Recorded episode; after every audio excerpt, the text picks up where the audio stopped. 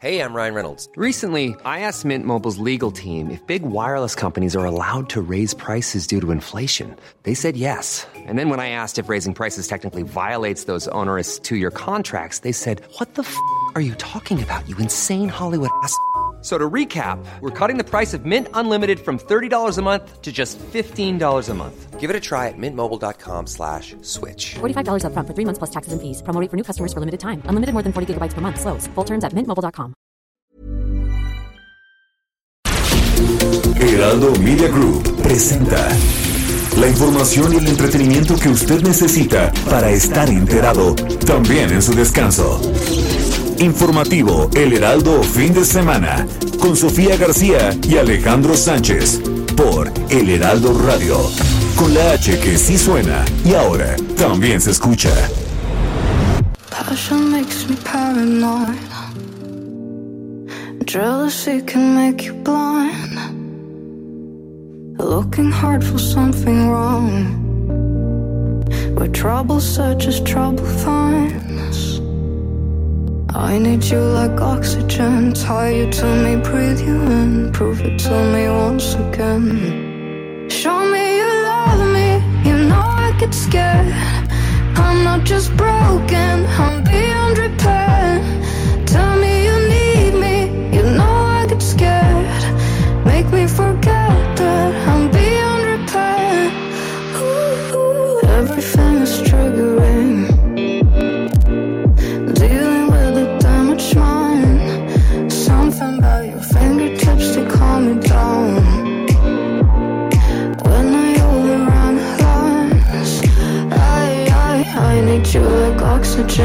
Oxygen. Tie you to me, breathe you in, prove it to me once again. Show me you love me, you know I get scared. I'm not Hola, ¿qué tal? Muy buenos días en este domingo 23 de agosto. Son las 7 de la mañana ya con dos minutos. Yo soy Sofía García y recuerde que vamos a estar juntos hasta las 10 de la mañana en todo el país, de punta a punta y más allá de las fronteras. Alex Sánchez, ¿cómo estás? Muy buenos días. Buenos días, querida Sofi García, a ti y a todo el auditorio. Pues un domingo atípico porque mañana es el regreso a clases virtual. Yo no sé cómo le van a hacer muchos padres.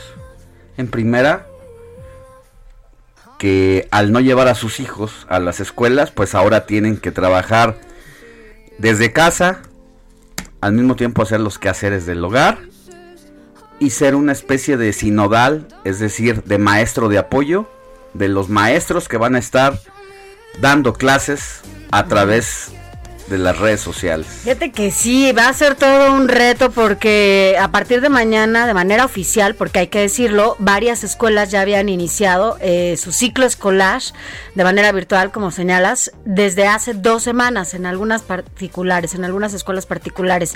Pero mañana arrancan desde preescolar, primaria y secundaria, eh, todas las escuelas públicas eh, a través de diferentes canales de televisión, en algunas zonas alejadas, eh, rurales, van a hacerlo a partir de pues cuadernillos de la radio, como van a dar clases.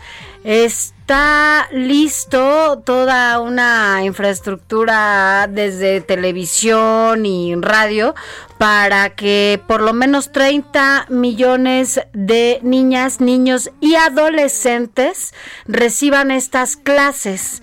Así que bueno, vamos a ver cómo le van a hacer, cómo se las van a ingeniar. Eh, yo creo que mm, pues ni modo, esta es parte de la nueva normalidad. Sin embargo, lo difícil va a ser llegar a todos esos espacios en donde pues no hay ni servicios básicos, Alex, donde no hay luz, donde no hay cómo se conecten, donde pues no sabremos cómo, cómo le van a hacer. Tal vez todavía tendrán que caminar los pequeños varios kilómetros o varios metros para que puedan llegar a un lugar en donde reciban esta clase en una televisión, ¿no?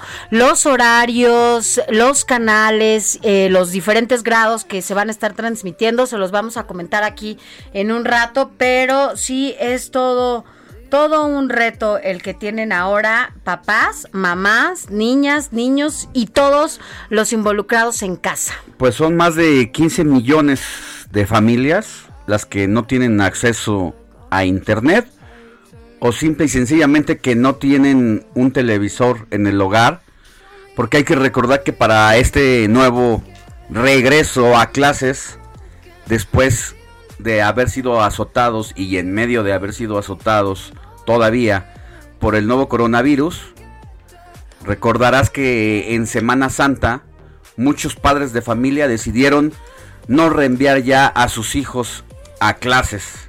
Fue un ciclo escolar que terminó de manera abrupta para muchos, que comenzaron a registrarse como fin de ciclo escolar a partir de los correos electrónicos y de las tecnologías. Y ya ahora que es el regreso a clases cinco meses después, pues se va a sufrir demasiado. Porque... No, ya se sufre, ya mira, vamos a compartir aquí algunas historias, yo les compartiré las mías. Eh, uno ve de todo en estas transmisiones, en los que ya arrancaron en la escuela, lo, seguramente coincidiremos en varias historias. Eh, por lo menos en lo que es kinder, es difícil tener a un niño ¿no? Eh, de por sí en un salón de clases que esté atento, son varios niños. Imagínate enfrente de una tableta, enfrente de la computadora, dependiendo de, bueno, de, cada quien, ¿no? Y cómo tenga estas posibilidades. Pero bueno, imagínate un niño enfrente de, de un dispositivo con 20 niños más, con la MIS, que la MIS tiene que poner atención a cada uno de ellos gritan mis como 20 veces y además también los papás se desesperan y empiezan a hablarle a la maestra. De verdad es que todo eso es una historia impresionante porque hay papás que sí pueden estar en casa, pero hay papás que yo he visto que tienen a sus hijos con la tableta en la tienda donde tienen este, ¿no? Donde trabajan, que tienen alguna tienda de abarrotes o en un consultorio. Eh, a, ver, eso que, eso que estás diciendo es importante y ya está ocurriendo porque si bien la Secretaría de Educación Pública eh, es que inicia clases escolares a partir del día de mañana 24 de agosto. En el transcurso de esta semana que está terminando, fueron las escuelas particulares las que ya iniciaron clases.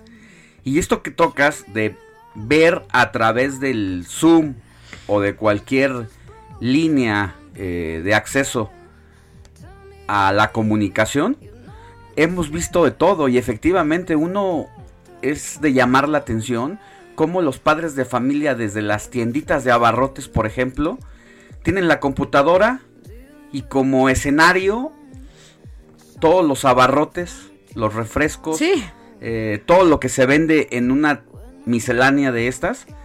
Y en medio de estar despachando de los clientes, estar los papás al mismo tiempo concentrado con el hijo, diciéndole no te hazle caso a la Miss. Y estás como una especie de maestro de apoyo. No, y, además, ¿qué tal que no puedes, no? Bueno, eso es, por ejemplo, estás, estás trabajando, porque está trabajando el papá o la mamá que está en la tienda, ¿no? Quien no puede hacerlo, quien definitivamente sí tiene que estar en una oficina, también me ha tocado ver a los niños en un escritorio con sus audífonos, viendo su tableta o sea, es, de verdad es muy y estás hablando de gente que trabaja en un espacio físico determinado. Pero ¿qué pasa con todas aquellas personas, padres de familia, que son los que trabajan en la economía informal y que no pueden hacer home office y que es la mayoría de personas de este país que persiguen la chuleta día a día y que trabajan, por ejemplo, con un puesto de lo que sea de tamales, de tortas, de... ¿Cómo le hacen? De lo que quieras, en la calle.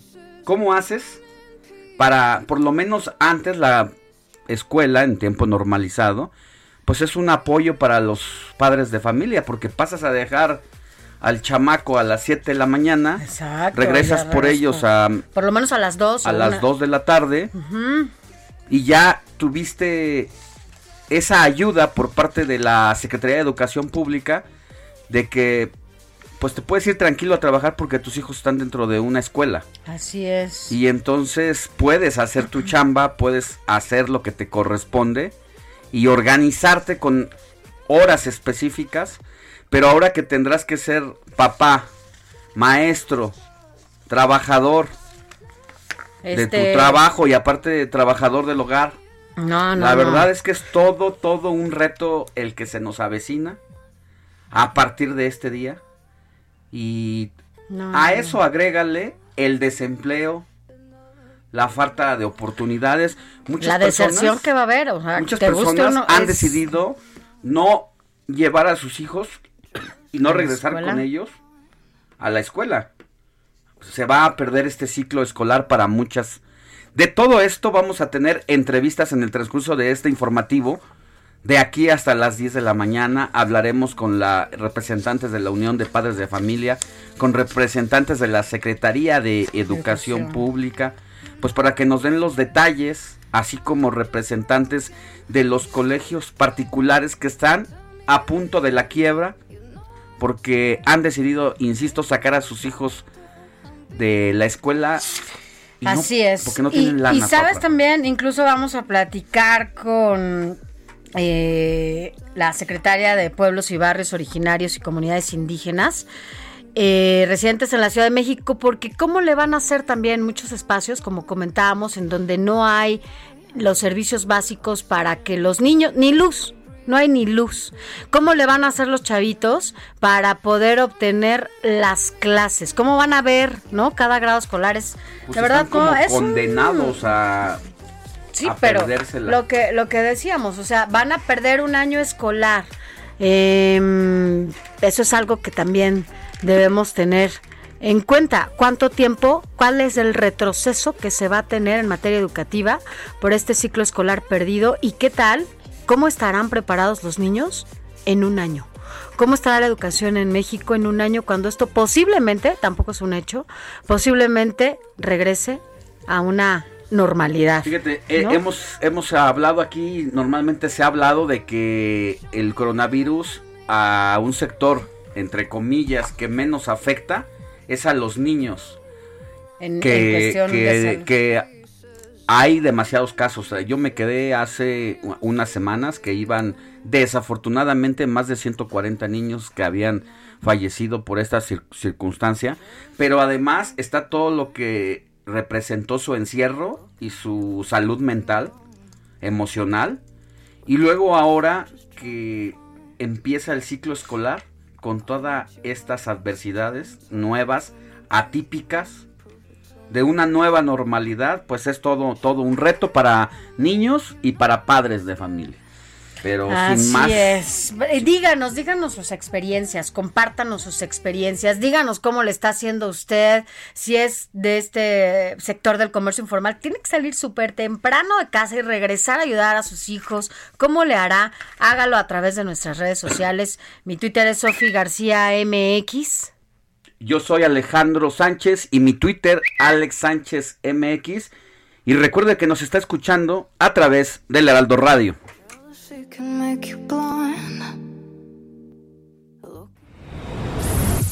Informativo El Heraldo fin de semana. Lo más importante en resumen.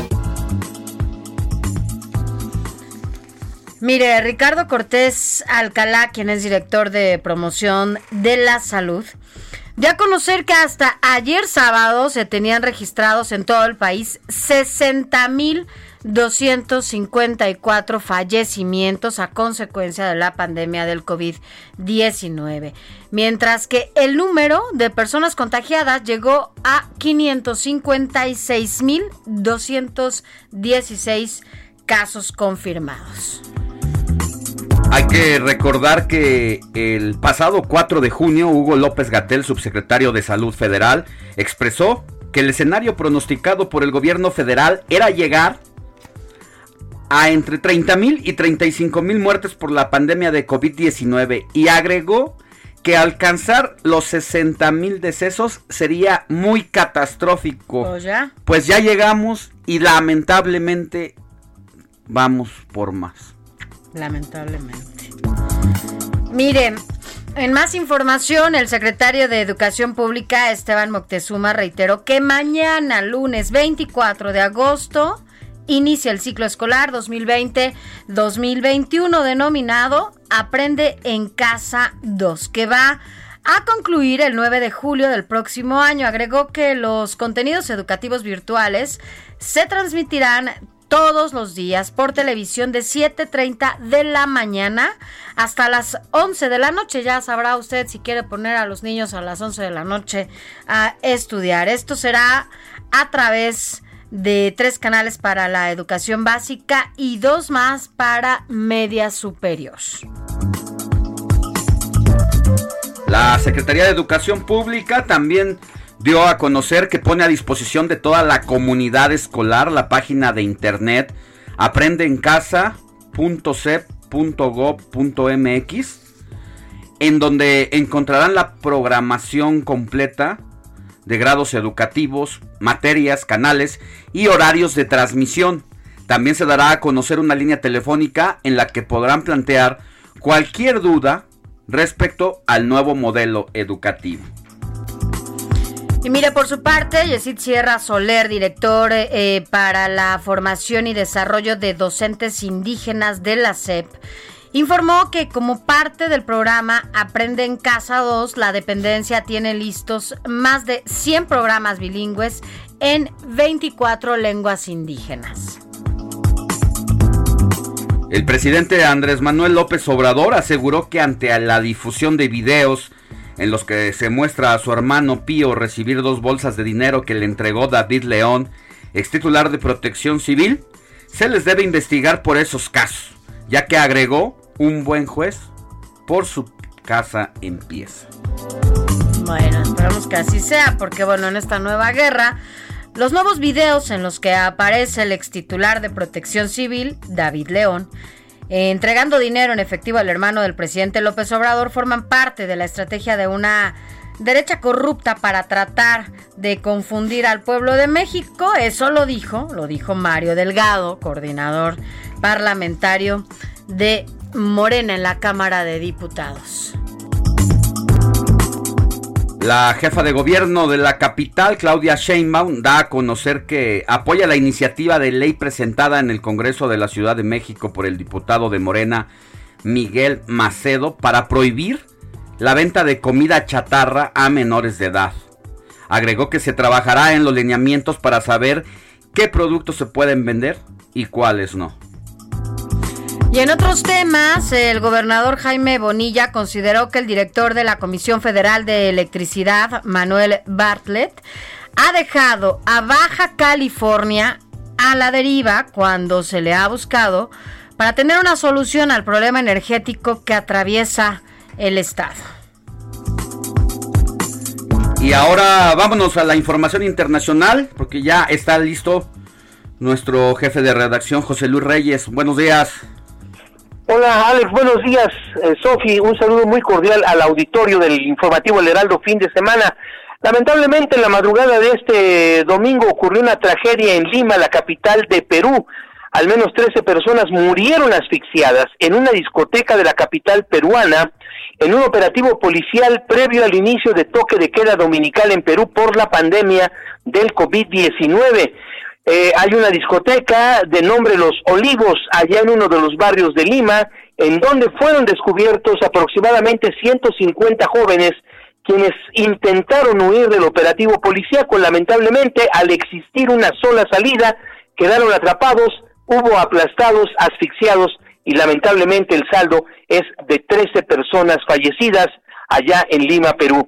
Y no nada más en México y en otros países, Estados Unidos también se ha caracterizado por los videoescándalos. Ahora resulta que la hermana del presidente Donald Trump, la jueza federal jubilada Marianne Trump, opina que su hermano no tiene principios, no se puede confiar en él y que ha estado mintiendo durante toda su presidencia. Esto lo señala al periódico The Washington Post, citando unos audios grabados en secreto. Sofía Alex, algo de lo que tenemos en información sobresaliente a nivel internacional. Gracias. Gracias, Pepe. Lo dice la, la hermana del presidente de la, de la de Estados Unidos que diga mi hermano no es lo que parece.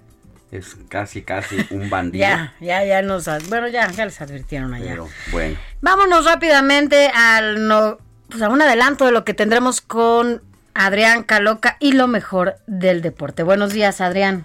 Hola Alex, hola Sofi, muy buenos días a todo nuestro auditorio, muy buen domingo. Y como cada fin de semana les traigo todo lo que deben de saber con respecto al mundo deportivo para que arranquen este día como debe de. Y por supuesto el platillo fuerte de este domingo es la gran final de la UEFA Champions League que por fin llega después de la pausa por la pandemia. Hoy domingo, desde Portugal, conoceremos al nuevo campeón de Europa, al que será el sucesor de Liverpool. Ya lo estaremos platicando más adelante con un análisis profundo y datos bastante importantes que te harán ver como todo un experto para la hora del partido y que se los puedas presumir a todos tus amigos. Así es, datos del Bayern Múnich con Felipe Coutinho frente al PSG de Neymar y Kylian Mbappé. También estaremos hablando de la jornada 6 de la Liga MX, resultados del día sábado y los partidos que estaremos viendo este domingo y el lunes también. Y por supuesto, la NBA que está en su punto máximo están los playoffs, se están disputando ya prácticamente la definición de las primeras series para saber quiénes son de verdad los candidatos al título. Alex, Sofi, todo nuestro auditorio, que tengan un extraordinario domingo y en unos instantes más nos escuchamos. Gracias, Adrián. Gracias, Adrián. Que tengas buen día. Seguimos.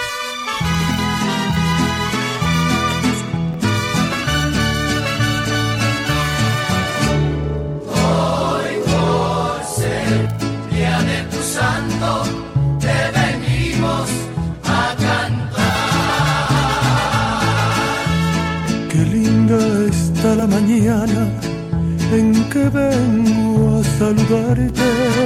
¿Quién es Santo, Moni? Buenos días. Hoy, ¿a quiénes celebraremos? Muy buenos días, Sofi. ¿Cómo estás, Alex, amigos? Radio Escuchas del fin de semana, hoy dominguito 23 de agosto. Pues vamos a darle un abrazo a Policarpo. Fíjense que Policarpo es un nombre masculino de origen griego. Es el significado más raro, porque significa muy fecundo. Bueno, ni tan raro, ¿verdad? Él fue un obispo de la iglesia primitiva, considerado por la iglesia católica como padre apostólico, conocedor en vida de algunos de los apóstoles. Fue obispo de la ciudad que me encanta, de Esmirna, y bueno, fue consagrado también por San Juan. Así es que vamos a felicitar hoy a Policarpo. Igualmente tenemos a Santa Rosa de Lima, que también por ahí tenemos una iglesia en la colonia Roma Condesa, ¿verdad? Santa Rosa de Lima, a San Antonio, Arquelao, Asterio, Siriaco, Claudio, Eugenio, Flaviano, Fructuosa, Lupo, Minervo, Neón y Saqueo. ¿Conocen a alguien con esos nombres? Creo que no. Creo que no tengo ningún conocido. ¿Tú? Policarpio, no. Policarpo. Ajá. Claudio sí, Eugenio también, Fructuosa, pues me suena Fructuosa. como una cosa de tienda de abarrotes, pero no. Claro, a, al- a Minervo, ¿no? Yo conozco una Minerva, a Minerva, podríamos también ajá. felicitarla. Claro, a Saqueo, a Neón, a Asterio, a Arquelao, a Antonio, a Rosa, también. Bueno, Antonio sí, Rosa también. Sí. Claro, ¿verdad? Entonces, pues muchas felicidades a este Santoral y también, como dice Sofía, a quienes cumplen años, descumplimos y etcétera. Descumplimos, ¿verdad? Ya, Moni, ni modo. ya, está, Ya estamos a en estas alturas ya. esas. Ya, ya, no importa. Muy bien. Gracias, mi Moni. Pues felicidades a todo mundo, a quien celebre alguna fecha en especial y que, bueno, pues desde acá reciban un abrazo de todo el equipo del informativo de fin de semana. Gracias, Moni. Claro que sí. También un saludo a Pepe Reyes, que fue su cumpleaños el pasado miércoles. Ay, Pepe, ¿por qué no nos avisas, Pepe Reyes? ¿Verdad? Pepe Reyes, ahorita Ah, vamos Pepe, a eres ver. de los que descumple, seguro por eso no quisiste dar a conocer esa fecha tan importante. ¿Verdad? Anda felicitando a todo mundo, a su mamá, a todo el mundo, Ah, pero él no. qué Felicidades, caray. Pepe. Pues hay que celebrar. Muchas felicidades. Al rato te, te damos aquí. Eh, Le damos el codazo, El ¿verdad? codazo. Muy bien. Vale, gracias. Adiós. Bye. Bye, Moni. Pues vamos a una pausa y volvemos con más información. Jealousy can make you blind. Looking hard for something wrong. Where trouble searches, trouble finds. I need you like oxygen. Tie you to me, breathe you in. Prove it to me once again. Show La noticia no descansa. Usted necesita estar bien informado también el fin de semana. Esto es Informativo El Heraldo Fin de Semana. Informativo Heraldo Fin de Semana. Regresamos.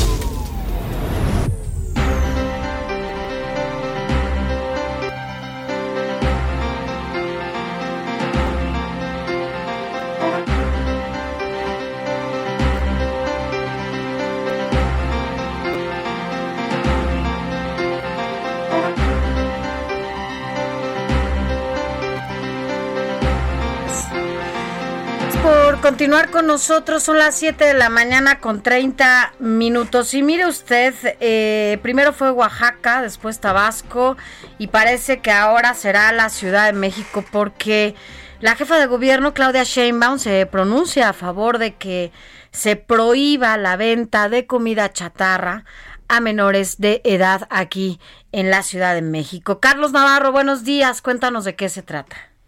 Buenos días, Sofía Alejandro. Les saludo con gusto a ustedes y al auditorio. Bien, la propuesta que se confecciona en el Congreso Capitalino contra la venta de comida chatarra a menores de edad en la Ciudad de Mico ya fue avalada por la jefa de gobierno. Claudia Sheinbaum explicó que la esencia del planteamiento del diputado Miguel Ángel Macedo es la prohibición en las escuelas y la reubicación de anaqueles en los centros comerciales. Escuchemos. El día de ayer estuve platicando con el consejero jurídico. Ellos están planteando que sea una, de las esencias de esta ley es que no se pueda vender en las escuelas eh, comida eh, llamada comida chatarra, porque hasta ahora hay lineamientos, pero no hay una prohibición expresa eh, que obviamente tiene que tener lineamientos en el sentido de qué comida sí y qué comida no, pero la parte central en este caso es a las escuelas y también tiene que ver con que este tipo de alimentos no estén al alcance de de los niños y las niñas. Ustedes pueden ver en los supermercados como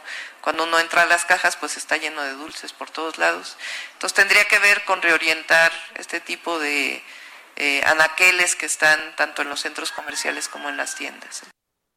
Bien, la propuesta sanciona la venta, entrega, donación, distribución y regalo de alimentos envasados de alto contenido calórico y energético, así como bebidas azucaradas en instituciones educativas públicas y privadas de nivel básico y medio superior. También queda prohibida su distribución a través de máquinas expendedoras instaladas en estos espacios, explicó el diputado morenista Miguel Ángel Macedo. Escuchemos. La iniciativa que presenté tiene como objetivo aportar a la solución del grave problema de la obesidad, que se gestan desde la infancia a través del consumo de alimentos de alto contenido calórico y bebidas azucaradas, generando desde edades tempranas problemas y afectaciones como el sobrepeso y la obesidad, las, las cuales pueden prevalecer hasta la edad adulta, disminuyendo en todo momento de forma importante la calidad de vida de las personas y en algunos casos generando la muerte. Por otro lado, la honestidad ha regresado al heroico cuerpo de bomberos de la Ciudad de México después de los malos manejos en el sexenio pasado, afirmó la jefa de gobierno Claudia Sheinbaum después de presentar el proyecto de la primera, es la primera estación en la historia que se construye en la alcaldía Milpalta. Escuchemos. Ha regresado la palabra heroico y honestidad al cuerpo de bomberos. El cuerpo de bomberos durante la administración pasada, ustedes lo recuerdan, tuvo graves problemas de corrupción, de amiguismo, de clientelismo, eh, de utilización de la fuerza en contra de unos contra otros, y eso hizo que perdiera el heroico cuerpo de bomberos. Permítame comentarles que la pasada administración, el líder sindical Ismael Figueroa, inhabilitado 20 años del servicio público, era quien realmente manejaba esa corporación. En el Heraldo de México documentamos diversas de sus irregularidades. Por ejemplo, recibió un millón ciento sesenta mil pesos en cheques a su nombre en 2016, mismos que eran autorizados por su alfil Oscar Peña Bendaño, exdirector administrativo, y que hoy está preso. Figueroa, hoy prófugo de la justicia, también vendió 670 plazas al interior de la corporación. Estas las vendía entre 160 mil y 250 mil pesos, de acuerdo con información de la Secretaría de la Contraloría y el heroico Cuerpo de Bomberos. Si en todo caso, haciendo un cálculo de cuánto, cuánto le ingresó por haber vendido de manera ilegal estas plazas, al mínimo habría, habría obtenido 107 millones de pesos esa persona que se encuentra hoy prófuga de la justicia y que fue inhabilitada por 20 años del servicio público. Alejandro Cecina, información que les tengo. Gracias, Muy bien, Carlos. Carlos. Muchas gracias, que tengas buen día. Buen día. Hasta luego, buen domingo. Igualmente. Son las 7 de la mañana con 35 minutos justo en este momento, hora del centro de la República. Seguimos con más. Informativo El Heraldo Fin de Semana. Deportes.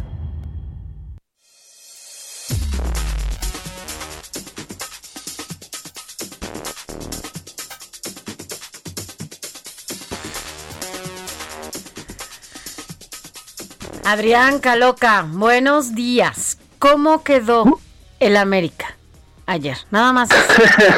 ¿Cómo quedó? Hola, buenos días a todo el auditorio, Alex Sofi, ¿cómo están? Espero que estén teniendo un gran domingo primero, ¿no? Para, para calmar la, Sí, la situación, bueno, porque... buenos días, ¿cómo estás? Adrián, espero que estés tranquilo. ¿Cómo quedó el América? sí, no- nos está desinflando eh, feo el asunto. Pues ya habíamos platicado ayer de la goleada sufrida con Querétaro y ayer no metimos las manos con Monterrey en el regreso. Pero pues tienen que meter los pies y no los usan. Ya lo sé, tres goles a uno, Sofi. Qué cosa, qué cosa. Y, y tus dos equipos también jugaron el día de ayer y la verdad es que no les fue mal. Bueno, sí, Oye, a los gallos que perdieron. Adrián, pasó, Alex? pero tú, aunque, aunque pierdan tus águilas, también vas a dar el bandazo de cambiar de equipo, le vas a ir No. al Morelos o al Estado de México o algo así. Ay, Aquí andamos. resulta que Uno todos no se- nada más tienen su corazón en un lugar. Que ya ves que aquí la licenciada Sofía García, eh, cuando eh, gana el Pumas, es Puma, y cuando pierde el Pumas, ya ves No. que también le va a la no, América. no, no. Yo siempre he reconocido eh, los éxitos y los fracasos. Aquí, De los aquí Pumas tengo mis playeras, eh, voy al estadio, voy a CEU, de verdad. muy bien. Mu- yo soy Así así. debe de ser. Ahora, que ahora dije, le voy al Querétaro porque, pues, pues, ni modo, ya ahí tengo algunas cosas que he tenido que, pues, resolver. Dije, bueno, pues también me cae bien, ¿no? Y además vi de cerca el estadio, todo. Dije, bueno, está bien, le voy a ir al Querétaro. Además, digo, Mientras para no cómo sean estaban dos jugando los equipos. Pumas, ¿eh? Mientras no sean dos equipos de los grandes, así América y Chivas, Pumas y Cruz Azul, Exacto. o una mezcla rara así. No, al Cruz Azul ahorita ni cómo. No, no se la perdones, mi querido Sí, uno es el corazón, Alex, ¿no? Es, es fiel. Uno Así tiene que ser es. fiel. Y justamente, eh, pues hablando de los partidos del día de ayer, Atlas ganó por la mínima con anotación de Edgar Saldívar al Querétaro. Tigres empató con los Pumas, anotación de André Pierre Gignac y de Carlos González por cada bando. Juan Dineno, esta estrella de, universidad, falló un penal. Y bueno, lo que mencionábamos de América, que cayó en el Azteca tres goles a uno frente a Monterrey. Anotaciones por los rayados de Nicolás Sánchez vía penal. Vincent Janssen, que posteriormente sería expulsado. Y también de Maxi Mesa. Lo curioso fue que en los últimos instantes del encuentro se dio el debut del hijo del entrenador, de Shair Mohamed, hijo del turco Mohamed, y no tenía ni un minuto en el campo, literal, no tenía ni un minuto, ocasiona una falta y fue expulsado. Así fue el debut del hijo del turco, mientras que por las Águilas del América, bueno, anotó Emanuel Aguilera vía penal y Roger Martínez también se hizo expulsar. Para el día de hoy, la actividad continúa en esta jornada 6. Toluca recibe a Chivas ya en partidos de la tarde, cinco y media. Es este duelo. Atlético San Luis recibe a Cruz Azul en punto de las 7:35. Y para cerrar hoy, los Cholos de Tijuana frente al Puebla a las 9 de la noche, 9 con 6. Y mañana lunes, Pachuca recibe al Mazatlán al mismo horario, 9 con 6. Alex Sofi. Pues muy bien, ya, para que estemos ahí atentos a los nuevos resultados.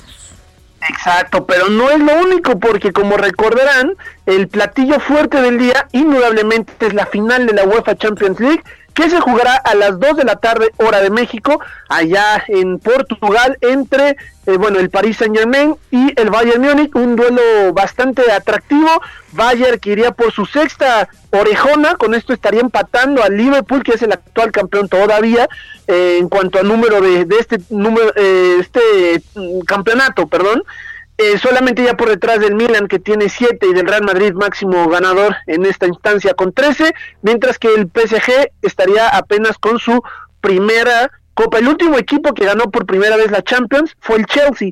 También algo similar al PSG de esos equipos que ya llevaban un buen rato eh, jugando, ¿no? Eh, profesionalmente, pero que hasta hace algunos años fueron adquiridos por un magnate o una organización con mucho dinero y les inyectaron bastante capital trajeron jugadores bastante buenos, en el caso del PSG lo de Mbappé, lo de Neymar, eh, en su momento Buffon, ¿no? Y de ahí pues despegaron, va a ser indudablemente un duelo bastante atractivo y pues también lo que platicábamos de ayer, ¿no? Esa bronca de Neymar Maluma, que Maluma apoyaba al Bayern. Entonces, hasta fuera de lo deportivo, este duelo va a ser bastante llamativo. Pues ahí está mi querido Adrián, te escuchamos más, a, más al ratito con la segunda parte de los deportes, ¿te parece? Claro que sí, al ratito estamos de regreso. Gracias, que tengas buen día. Igualmente. Bye, gracias. 7 de la mañana con 40 minutos. Y mira, eh, mandamos saludos a todos nuestros radioescuchas que además de sintonizarnos por el 98.5 de la Ciudad de México, también allá en Guadalajara a través del 100.3. Así es, a todos eh, quienes nos escuchan a nivel nacional en Monterrey también lo pueden hacer a través del 90.1. Allá en el norte, en Tampico por el 92.5 de FM. En Villahermosa por el 106.3. Acapulco, Guerrero a través del 92.1. En todo el Estado de México en el 540 de AM. En Tijuana por el 1700 de AM. En Ciudad del Carmen, allá en Campeche, en donde mandamos también saludos especiales. Nos pueden escuchar a través del 101.3 de FM y también en el 950 de AM. Y del otro lado de la frontera, allá en el sur de los Estados Unidos, a través del Heraldo Radio McAllen por el 91.7 de FM. Y en el Heraldo Radio Brownsville en el 93.5 de FM. Recuerde que también nos puede escuchar y ver a través de todas nuestras plataformas digitales, el heraldodemexico.com.mx y ahí vía Twitter, vía Facebook o vía en la página, en nuestra página aquí del Heraldo de México. Así que bueno, háganos llegar, Alex, háganos llegar, eh, pues cuál es su experiencia, si es que la tuvo previo a la conclusión del ciclo escolar pasado, cómo lo ha vivido en casa con sus hijas y sus hijos. Sí, cuáles son sus principales desafíos y cuáles son las preguntas que quisiera hacerle a las autoridades de la Secretaría de Educación Pública, a quienes vamos a entrevistar, a, la, a los padres de familia, eh, en este regreso atípico virtual a clases que inicia a partir de mañana. Recuerde escribirnos, yo soy Alejandro Sánchez y mi Twitter para que ahí lance las preguntas, Alex Sánchez MX. Y yo soy Sofía García, mi Twitter, Sofía García MX. Y cuéntenos, cuéntenos cómo, por lo menos, está planeando este inicio de ciclo escolar. Seguimos.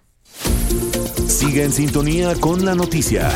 Sofía García y Alejandro Sánchez le comentan en Informativo El Heraldo Fin de Semana. Continuamos.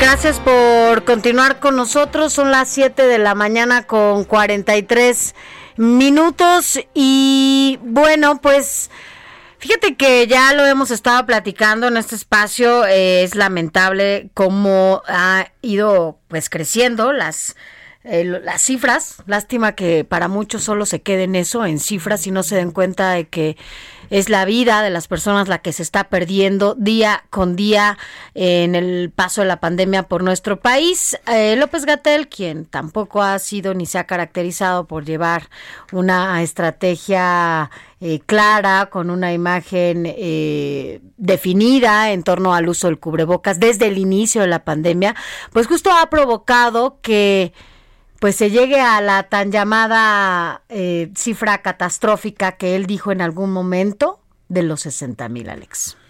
Y es que desde el inicio de esta pandemia, la irresponsabilidad de López Gatel eh, quedó de manifiesto al desestimar la enfermedad. En abril estaba diciendo que el nuevo coronavirus, que ya azotaba a países como España o Italia allá en Europa, dijo que en México no sería peor que la epidemia de la influenza de 2009, que no nos preocupáramos, que no iba a pasar mucho, que esto iba a, transcurrir sin sobresaltos.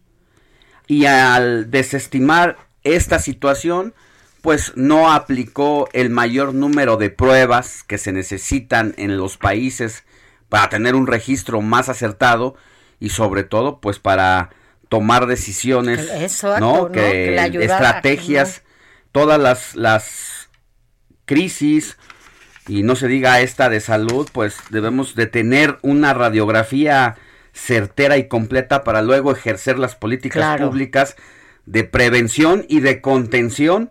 Esto no ocurrió y en abril decía que iba a haber seis mil, ocho mil muertos. Desafortunadamente luego dijo que no, que serían más de 30 mil e incluso 35 mil.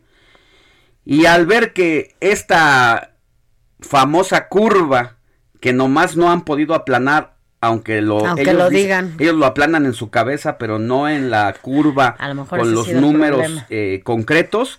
Cuando vio que esta iba para arriba, dijo, bueno, en un caso muy catastrófico, estarían ocurriendo 60 mil defunciones. ¿Y qué cree?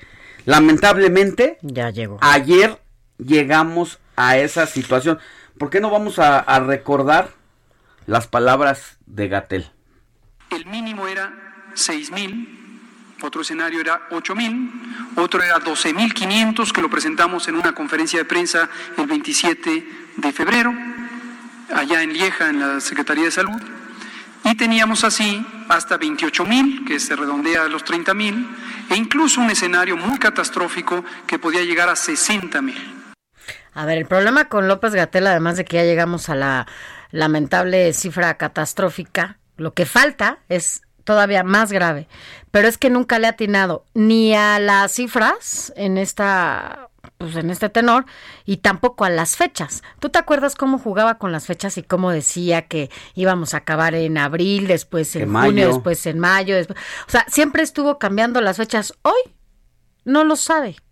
Ni siquiera tiene claro ese tipo de cosas, que además él, como científico, tendría que estar informado de lo que está pasando en el mundo. En Europa, Alex, ya está esta segunda ola de contagios importante y por eso creo que aquí tendríamos que estar tomando las medidas, todas y todos, desde las autoridades, con el uso del cubrebocas, responsablemente, para que las cifras no aumenten. ¿Qué pasó hace poco con Es la jefa de gobierno, no? La situación, por ejemplo, de manifiesto el uso del cubrebocas con el que siempre ha jugado, porque incluso ahora un día aparece con cubrebocas y otro día no.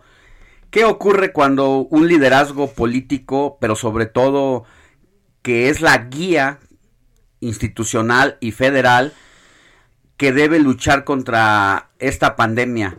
Pues él tiene que eh, sembrar la idea a la población de darle certidumbre y de manifestarle lo relevante que es para la no propagación y contención de esta enfermedad el uso del cubrebocas. La verdad, a veces nos cansamos de estar eh, poniendo el dedo sobre este punto, pero nosotros lo hacemos precisamente porque al no existir una pues que una Una- estrategia no. y una línea clara desde la federación para que se use el cubrebocas, lo hace, es que nosotros lo tenemos que hacer. Y lo hemos dicho, es la única vacuna hasta el momento que nos puede ayudar a contener el contagio. No lo va a erradicar porque el virus ahí está, pero sí nos va a ayudar a contenerlo. Lo decía, ¿qué pasó con la jefa de gobierno hace unos días?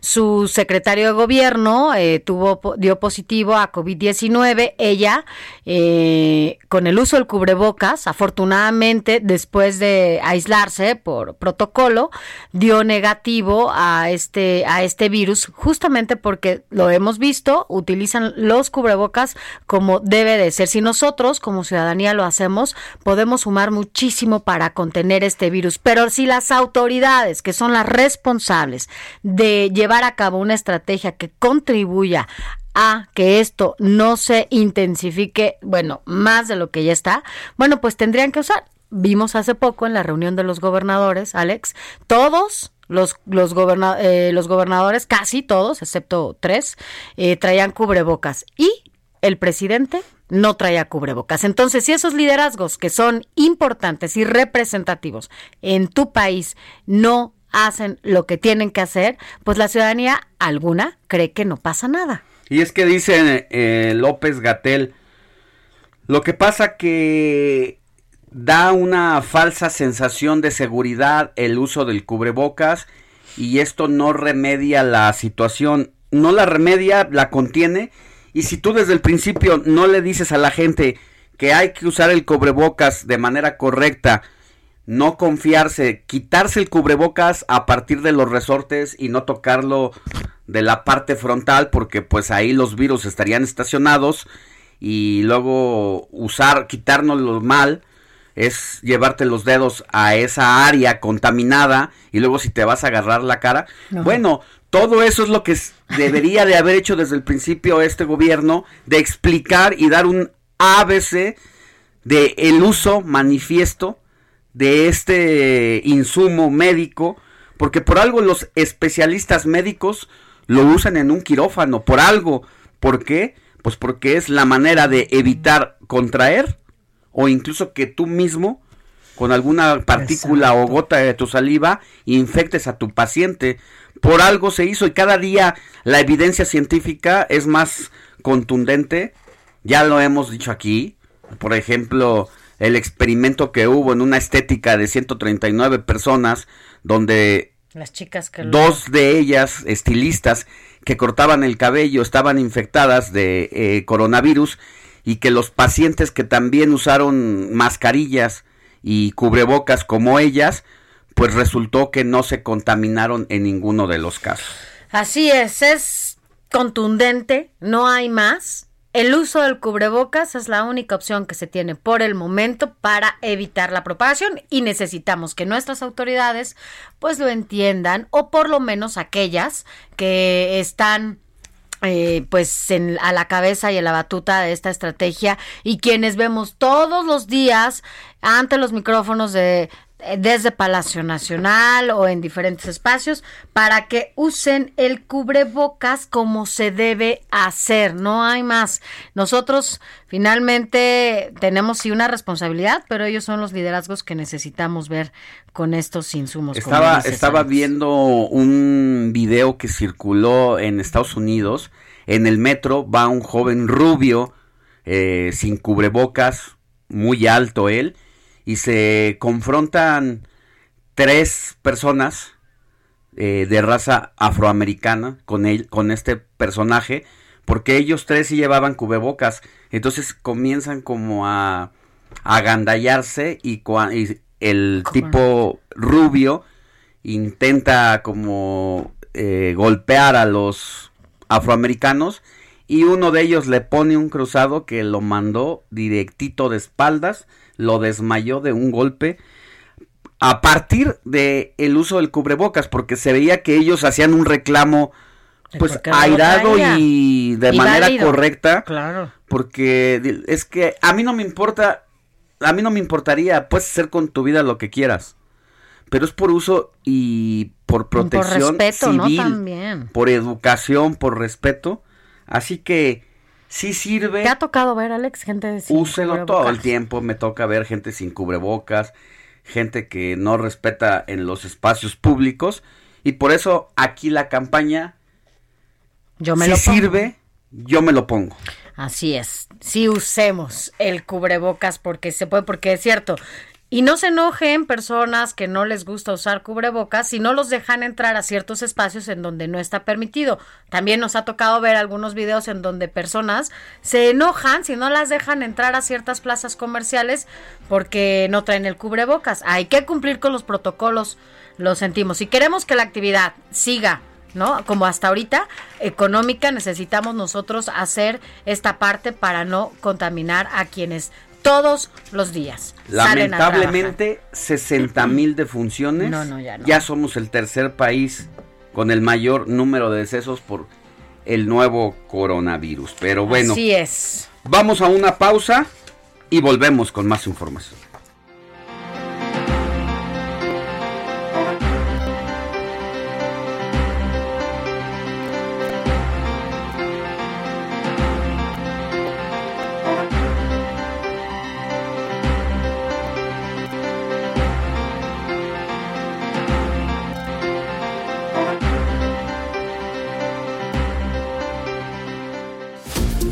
La noticia no descansa. Usted necesita estar bien informado también el fin de semana. Esto es Informativo El Heraldo Fin de Semana. Informativo Heraldo Fin de Semana. Regresamos.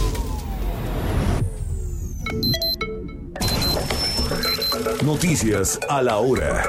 Heraldo Radio le informa.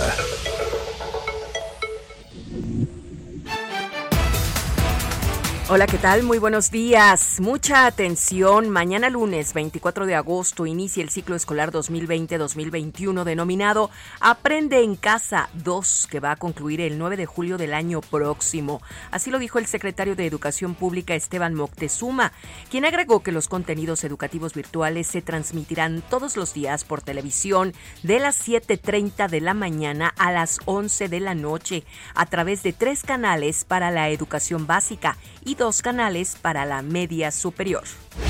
Asimismo, la SEP también da a conocer que pone a disposición de toda la comunidad escolar la página de internet aprendeencasa.sep.gov.mx, en donde encontrarán la programación completa de grados educativos, materias, canales y horarios de transmisión. También se dará a conocer una línea telefónica en la que podrán plantear cualquier duda respecto al nuevo modelo educativo.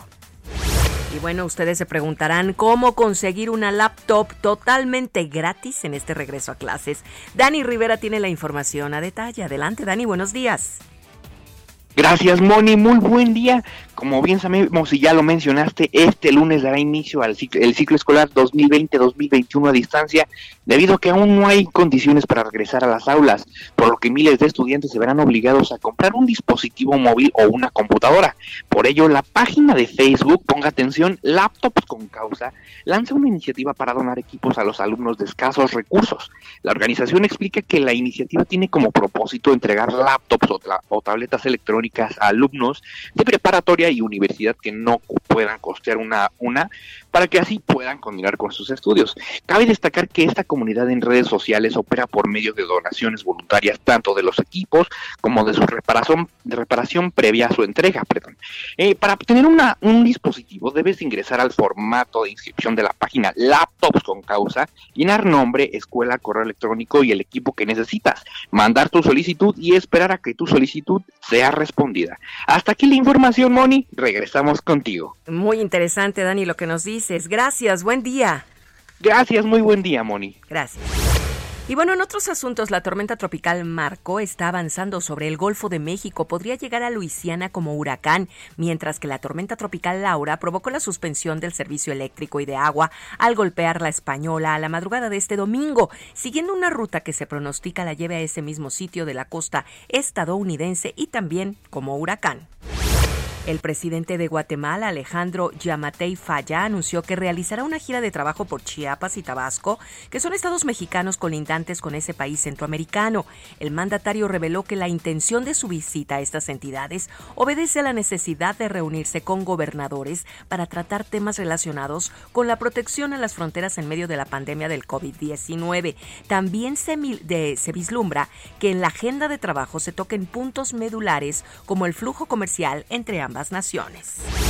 Y bueno, en noticias del mundo, ya lo habíamos comentado al inicio del informativo El Heraldo fin de semana, al menos 13 personas murieron asfixiadas en una discoteca en Lima, Perú, la noche de ayer sábado en un operativo policiaco, luego de que la policía allanó el lugar donde 120 personas participaban en una fiesta clandestina, violando la norma que prohíbe reuniones grupales por el coronavirus. Se da a conocer que estas muertes se produjeron cuando gran parte de los asistentes a esta fiesta se atropellaron los unos a los otros y quedaron atrapados y aplastados entre la puerta de ingreso al local y una escalera.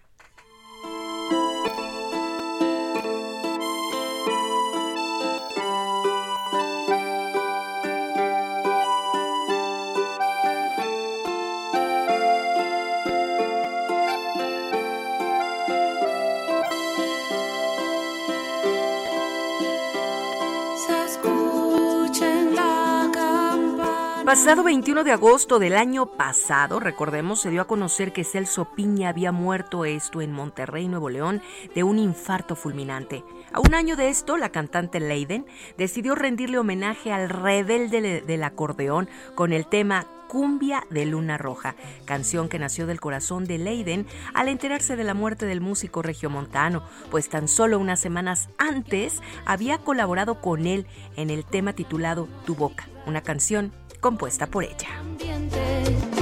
Va para un gigante, hasta siempre rebelde.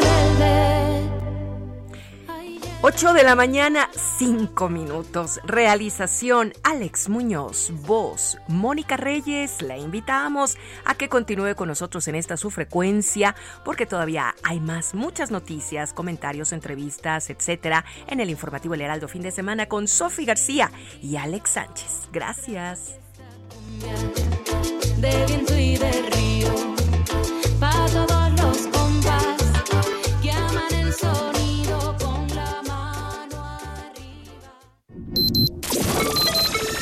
Esto fue Noticias a la Hora. Siga enterado.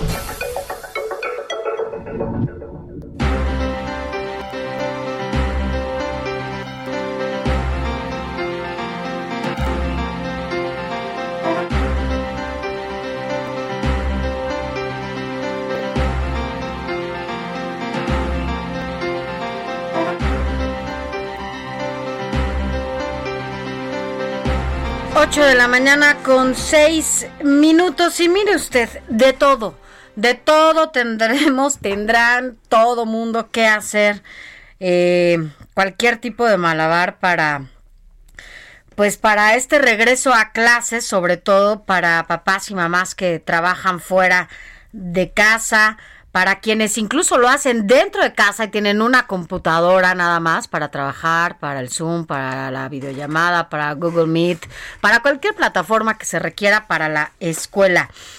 ¿Cómo es que podrán ¿no? fusionar estas eh, diferentes actividades y si se lo permitirá también el trabajo de papá, mamá dentro de, casa y fuera de casa.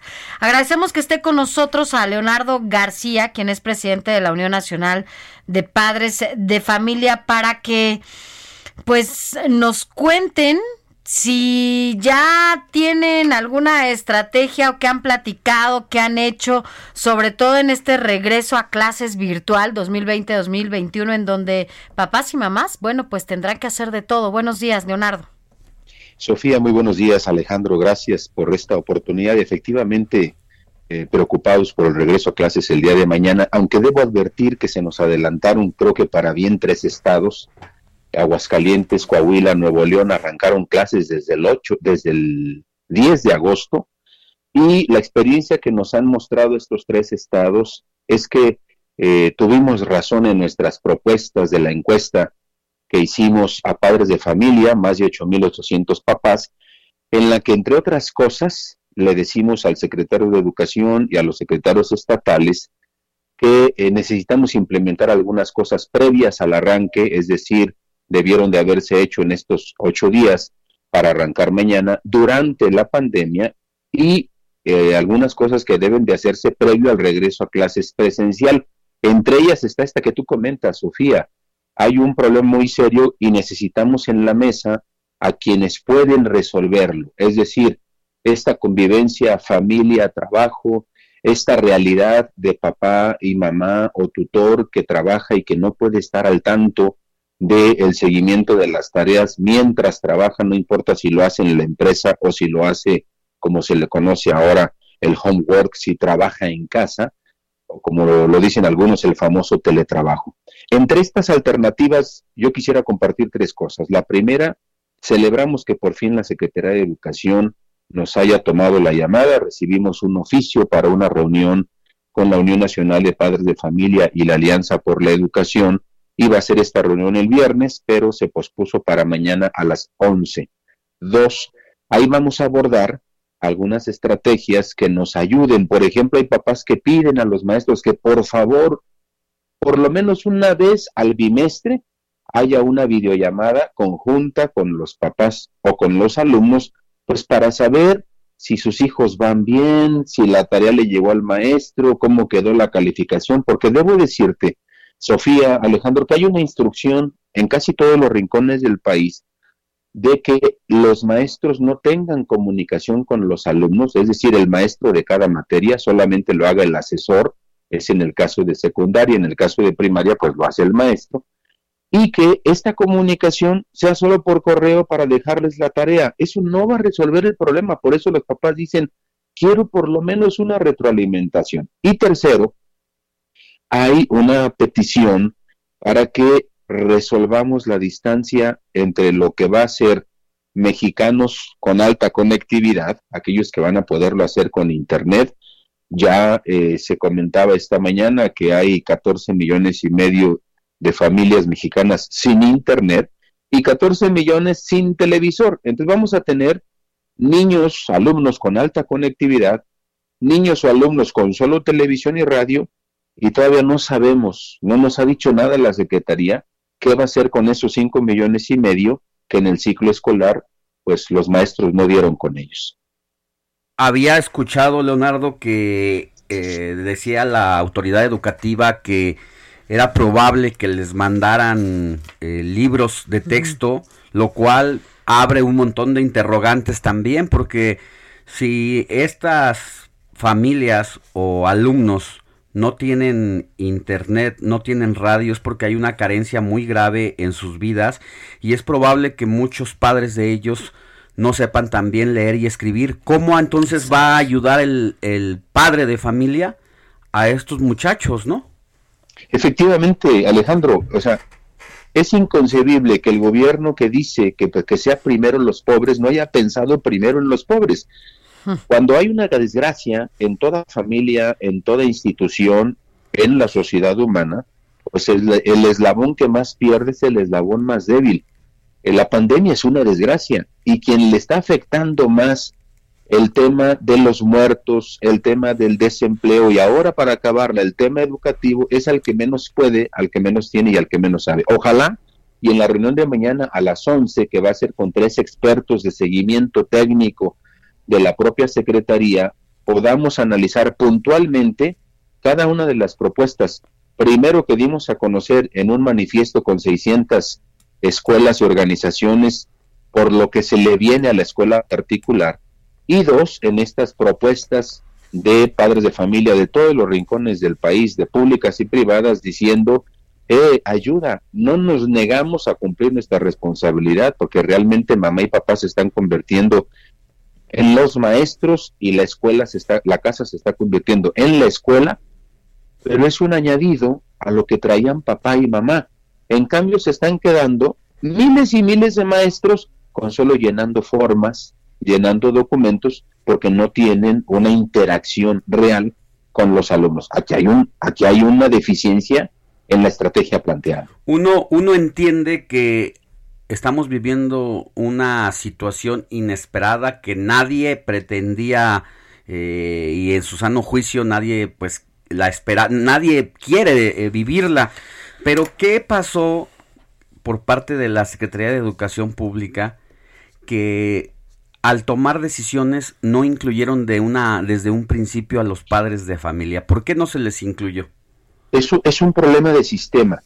Cuando se crea el sistema político mexicano, algunos años después de la constitución de 1917, se hace pensando en los grupos de poder y ese sistema no cambió ni con la llegada de Fox, ni con la llegada de Felipe, ni con el regreso de Peña, ni ahora con el actual presidente.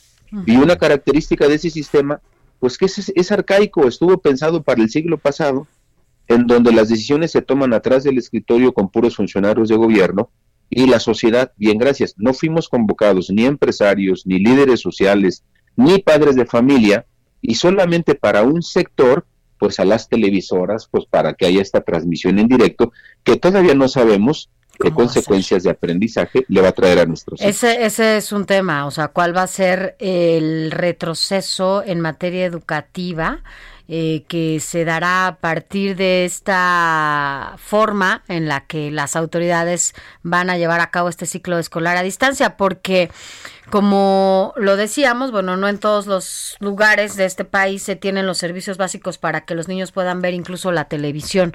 Tienen que recorrer grandes, eh, pues, cantidades de kilómetros, pues, para poder tener incluso acceso a ello. Pero, pero, por ejemplo, lo mencionabas hace rato, en, esta, en este nuevo ciclo escolar hay 15 millones que por primera vez incluso abrieron un correo electrónico, aquellos que tienen acceso a una computadora. Claro.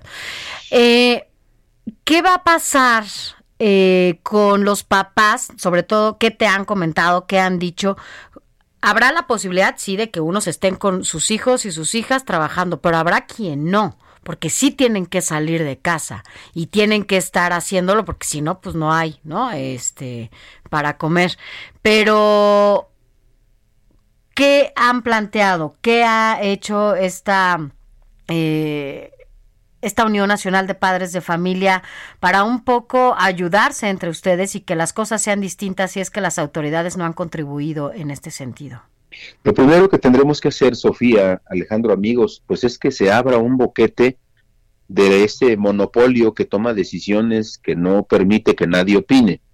Segundo, porque si no nos van a dejar trabajar solo con escuelas particulares y las escuelas particulares, salvo el problema de las colegiaturas, no tienen problema de conectividad. La más pobre lleva conectada en las redes sociales, en plataformas, desde hace 10, 15, 20 o más años. ¿Por qué? Porque vieron la ventaja de actividades extraescolares en línea, de revisión de calificaciones. La más pobre lo tiene.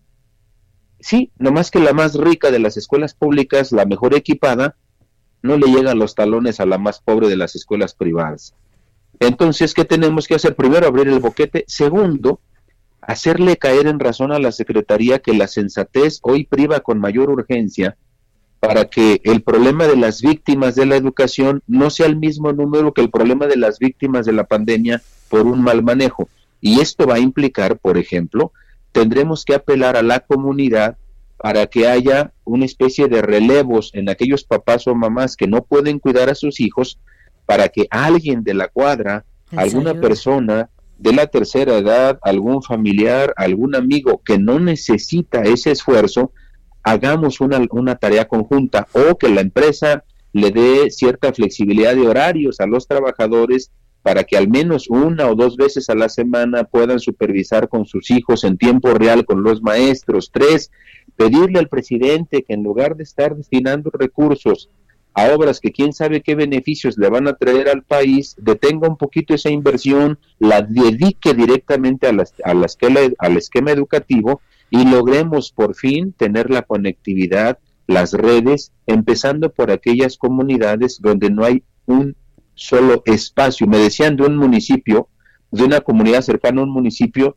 donde hay como tres mil habitantes y una sola familia tiene un televisor. Olvidémonos de celular y de internet.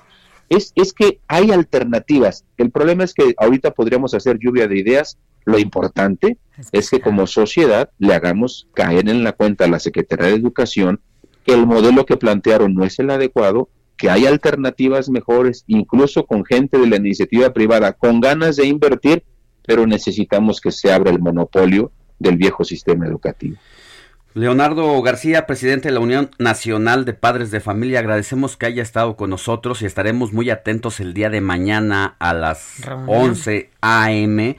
que tienen una reunión después de tanto insistir con la autoridad educativa, algo que tuvo que haberse hecho al principio, precisamente porque son los padres los que padecen y conocen cuáles son sus problemas, sus circunstancias, sus adversidades y creo que no haberlos escuchado pues hace que se tomen decisiones no completas y a veces incorrectas. Que tenga buen día. Gracias, Sofía Alejandro, un saludo y seguimos en comunicación. Gracias, Leonardo. Seguimos con más. Siga en sintonía con la noticia. Sofía García y Alejandro Sánchez le comentan en Informativo El Heraldo Fin de Semana. Continuamos. 8 de la mañana con 19 minutos y vámonos a otros temas. Agradecemos que esté con nosotros nuestro colaborador y abogado de cabecera de el informativo fin de semana, Juan Carlos Cárdenas, porque él nos va a platicar de algo que ya nos ha venido diciendo a partir de eh, los casos que él explica aquí y hablábamos, abogado, en algún momento de la función que cumple el Centro de Justicia Alternativa.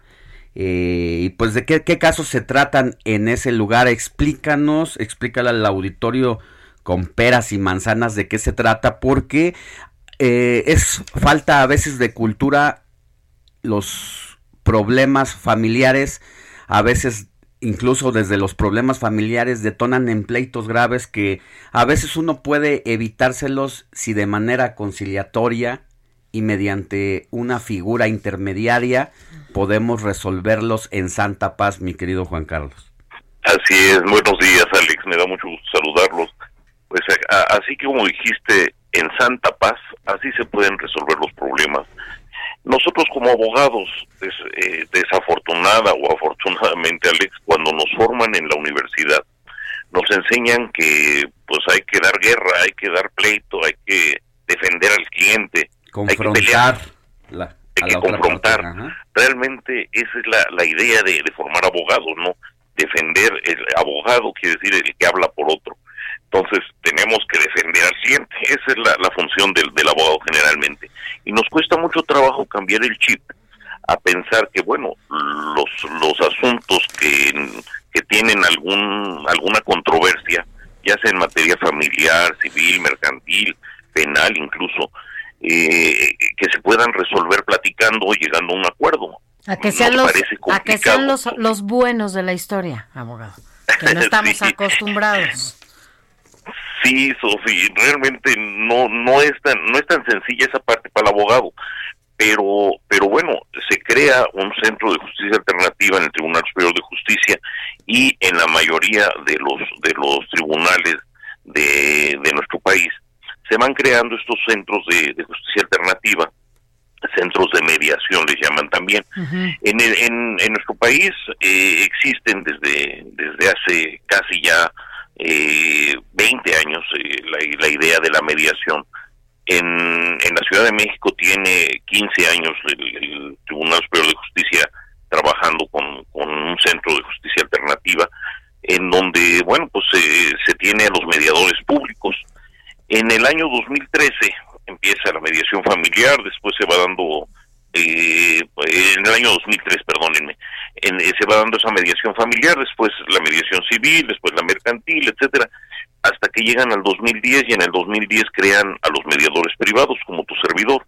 Nos dan, nos otorga la ley eh, de justicia alternativa, se publica para llevar a cabo acuerdos entre las partes que tengan algún conflicto, alguna controversia. Eso, eso que tú mencionas, Juan Carlos, es importante. Solo déjame hacer esta pausa porque quienes no están familiarizados con esta figura del mediador no tienen claro lo, lo importante de de su firma, por llamarlo de alguna manera, de los acuerdos a los que se llegan a partir de un mediador, ¿no? Es decir, eh, por ejemplo, si usted está, que es nada más decirlo, es casi o es lo mismo que la de un juez, Juan Carlos. Sí, es exactamente igual cuando, cuando se celebra con nosotros un, un convenio de mediación, cuando llegan a un acuerdo las partes y dicen, bueno, vamos a, a, a llegar a un acuerdo antes de divorciarnos, por ejemplo. Van, se presentan con uno y dicen, quiero determinar de común acuerdo con mi pareja la guardia y custodia de los hijos, las visitas y convivencia, la pensión alimenticia y la forma en que vamos a liquidar la sociedad conyugal, por decir algo. Y entonces hacemos un convenio, nosotros lo celebramos como mediadores, tenemos el sello que nos da el Tribunal Superior de Justicia, estamos certificados por el Tribunal Superior de Justicia, y entonces con ese sello y con la firma de, de tu servidor, le damos validez al, al documento incluso tiene la categoría de cosa juzgada. ¿Eso qué quiere decir? Es como si fuera una sentencia que hubieran dictado en un juzgado. Lo, lo- ya Hay lo veces dijiste, que la gente ya tiene los acuerdos, ¿eh? Exacto, porque además, como lo dices, en un divorcio, es más, vamos a poner un ejemplo de eh, la, la pensión alimenticia, ¿no? Eh, que es a veces para muchos tardado y demás. Tú puedes hacer un convenio en donde lo firmes, no tengan que llegar a tribunales y hacer todo más fácil para que la gente en santa paz resuelvan las cosas. ¿No, Juan Carlos? Así es, la, y, y la, y la idea es que se haga lo Así más es. sencillo, lo más simple posible, sin tener que ir a pisar los Así es. Lo haces, si lo haces en Así con un mediador privado, bueno, pues tú vas a la oficina del mediador, Así ahí lo firmas tomando cafecito, tranquilo, ya, platicándolo. sin problema, Juan Carlos, sin Y problema. Yo, fácil, verdad, conozco ¿eh? tu trabajo. Gracias, gracias Juan Carlos, como siempre, por haber estado con nosotros. La noticia no descansa. Usted necesita estar bien informado también el fin de semana. Esto es Informativo El Heraldo Fin de Semana. Informativo Heraldo Fin de Semana. Regresamos. ¿Qué pasó en la semana? Esto es lo más relevante, lo que necesitas saber y lo que no puedes olvidar. No hay plazo que no se cumpla y el regreso a clases ya llegó. A partir de este 24 de agosto arrancará el ciclo escolar 2020-2021, el cual concluirá el 9 de julio del próximo año. A través de diferentes canales de televisión, públicos y privados, se darán clases de preescolar, primaria, secundaria y nivel medio superior. Los horarios serán a partir de las 8 de la mañana hasta las 7 de la noche, según el grado escolar. El secretario de Educación Pública, Esteban Moctezuma, dijo que serán 190 días efectivos de clases, sin contemplar los días de descarga laboral para los docentes, los viernes de consejo técnico y los días de Para quienes no tengan acceso a la señal de televisión, como pasa en muchas zonas rurales, habrá programas de radio, libros de texto gratuito, cuadernillos de trabajo y atención especial de acuerdo a la SEP, que por cierto también dio a conocer que se repartirán 140 millones de libros de texto. Por lo pronto, las televisoras que firmaron acuerdo con el gobierno federal y los canales públicos transmitirán contenidos educativos dirigidos a 30 millones de estudiantes de diferentes grados escolares. Habrá nuevas materias, eso sí, entre ellas la de vida saludable, ya que de acuerdo al secretario de Educación se busca que todo el alumnado en el mediano y largo plazo pueda fortalecer su sistema inmune con una sana nutrición, ejercicio y limpieza de su entorno. Los temas ejes de esta nueva materia serán nutrición, activación física, salud mental, higiene personal y familiar, así como un programa de limpieza. Si tienes alguna duda en cuanto a horarios y canales, te recomendamos que entres a la página de la Secretaría de Educación Pública, que es www.gov.mx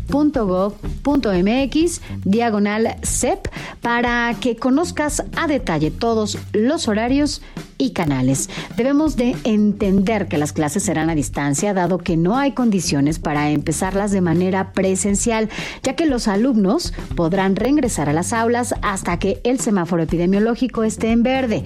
Así que por lo pronto la SEP dio a conocer que un millón de maestros han sido capacitados con habilidades digitales y 15 millones de alumnos por primera vez abrieron un correo electrónico personal y también que los maestros y servidores públicos del sector educativo seguirán teniendo su sueldo y prestaciones completitas por permitir el ejercicio del derecho a la educación.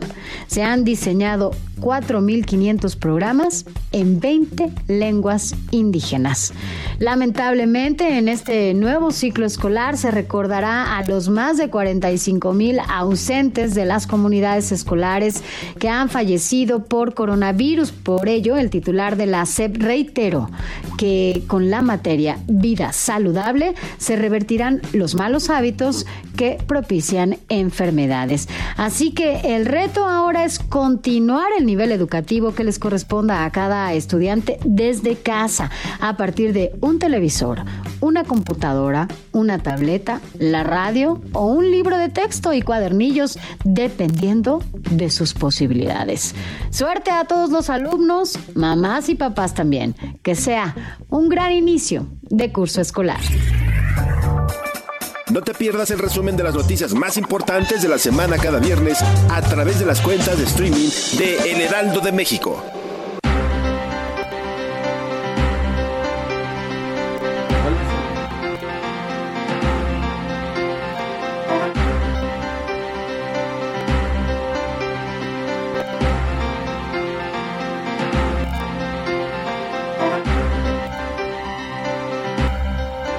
8 de la mañana ya con 34 minutos. Recuerden nuestras redes sociales. Mi Twitter es arroba Sofi García MX. Yo soy Alejandro Sánchez y mi Twitter para que me escriba Alex Sánchez MX. En otros temas, Sofi, ¿tú recuerdas a ese personaje llamado Lallín, alcalde en Nayarit, que nada más dijo que robaba poquito? Mm, No, no recuerdo la Jean. Hace, bueno, robaba poquito. Imagínate, eh, aceptar que roba, pero que roba poquito. Bueno, pues así anda un personaje de la figura No, lo- lo- nacional, Exacto. el hermano de un presidente de la República, donde fue pillado con las manos en la masa, recibiendo eh, paquetes de dinero en campaña.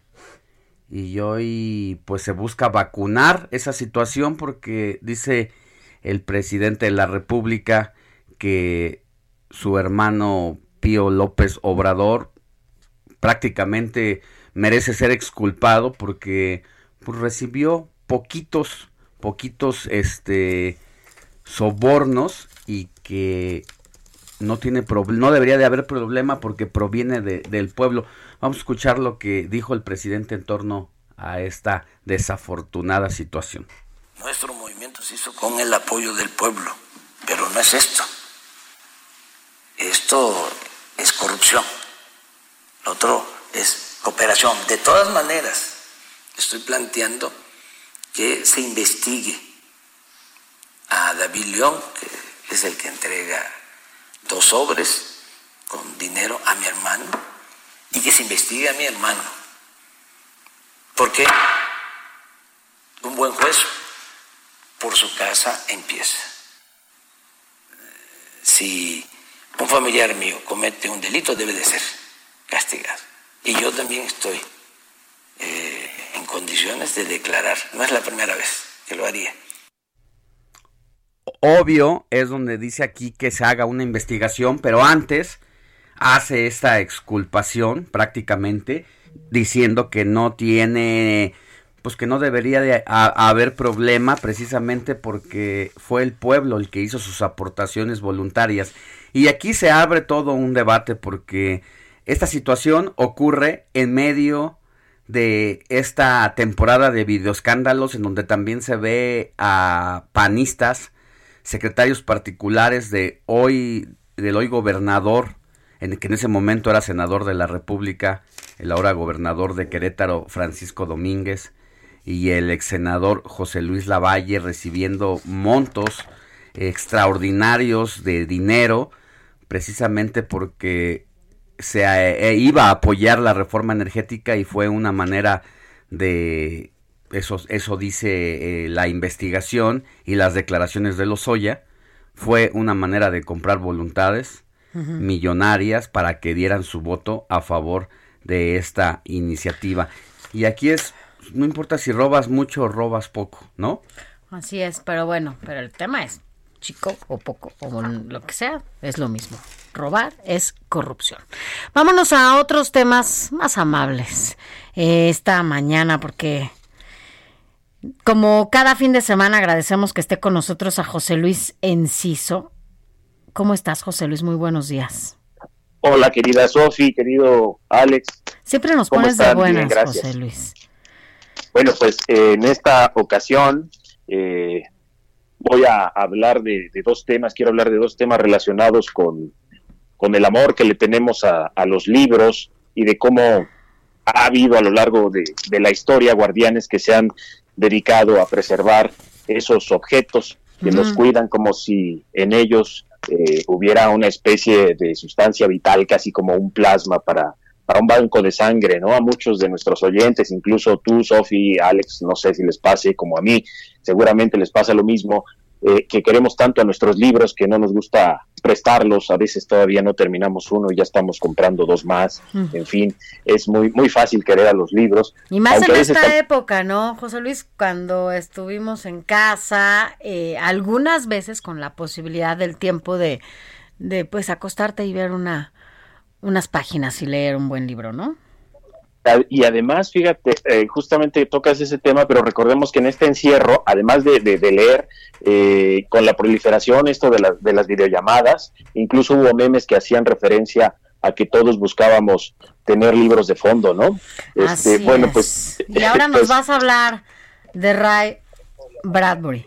Sí, exactamente. Bueno, pues es el preámbulo porque, en primer lugar, y brevemente recordaré con ustedes los 100 años del gran Ray Bradbury, escritor estadounidense muy importante en la literatura del siglo XX y un amante de los libros. Escribió al menos una cincuentena de, ellos. Escribió Fahrenheit 451 y sabías que la había escrito en una semana. Eh, escribía muy rápido, no sabía que en una semana, pero sí escribió, muchísimo. Y, justamente ahorita que, que, tocas esa, esa novela de 1953, bueno, pues seguramente eh, sabrán que, se llama así porque esa es la temperatura a la que arde el, papel de los libros. Y cuenta la historia de un mundo dominado por, por un sistema político totalitario en el que el gobierno prohíbe los libros, entonces los bomberos se dedican, imagínense, a, quemarlos.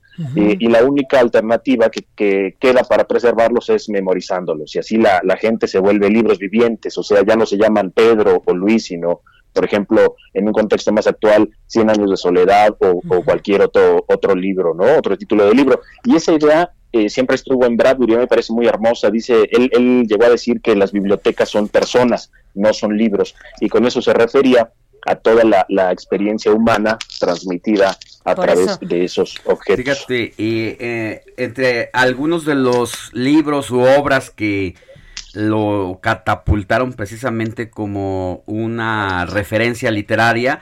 Tiene que ver con estos relatos llamados eh, que compiló en Crónicas Marcianas, mm. ¿no? Que son una serie de relatos eh, y que habla de la llegada a Marte y la colonización del planeta por parte de los humanos. Esto lo hizo en 1950, incluso antes de la llegada del hombre a la luna. Sí, eh, eh, por eso es a veces clasificado como autor de, ciencia ficción, justamente por estas crónicas. Tiene otros, otros libros eh, de, ese talante, digamos, de ciencia ficción, pero ante todo, desde mi punto de vista muy particular, más que un autor de ciencia ficción, es inclasificable y sobre todo es un gran amante de los libros. Siempre está, está relacionándose con ellos y en este sentido eh, eh, quisiera hablarles rapidísimo también de otro, otro libro estupendo que tiene que ver, que se llama El infinito en un junco, que es de, Irene Vallejo, una escritora española, y está publicado por el sello Ciruela. Se trata de, de, una especie de viaje asistido por los orígenes del libro y de los lectores. Empieza en Alejandría, este lugar donde ustedes recordarán se intentó reunir todo el conocimiento de su tiempo en una gran biblioteca y continúa por el mundo antiguo. De hecho, se centra en él, en Grecia y en Roma, pero con viajes constantes por toda la historia de la, de la humanidad. De pronto podemos encontrarnos referencias cinematográficas, pasajes de, por ejemplo, El Señor de los Anillos o de Taxi Driver, esta película protagonizada por De Niro, Robert De Niro, para ejemplificar cómo practicaba frente al espejo su oratoria un orador de Atenas, igual que este actor en la película. Irene Vallejo narra así de manera nada solemne y nos da referencias históricas muy precisas, además de pasajes asombrosos. En, en, uno de esos viajes intertemporales también se detiene en Bradbury justamente y nos recuerda que la quema de libros no solo fue parte de la imaginación de este escritor. Eh, en China, por ejemplo, un gobernante mandó quemar todos los libros porque quería que la historia empezara a contarse a partir de él. No sé si le suene conocido el asunto. O durante el estalinismo, en Rusia, una poetisa escribía y sus amigos memorizaban sus versos ante la posibilidad de que ella y sus libros desaparecieran. Fíjese, fíjense nada más, a veces los libros y la palabra resultan peligrosos e incómodos a muchos. Bueno, pues este libro es muy recomendable, El infinito en un junco, de Irene Vallejo, nos dice también como Bradbury que todos los lectores llevamos dentro bibliotecas íntimas, que los libros han sido un triunfo. ahora que dices eso, eh, de cómo llevamos eh, bibliotecas íntimas, llama la atención en cada uno de los escritores cómo es que inician su gusto por la lectura y luego su gusto por la escritura.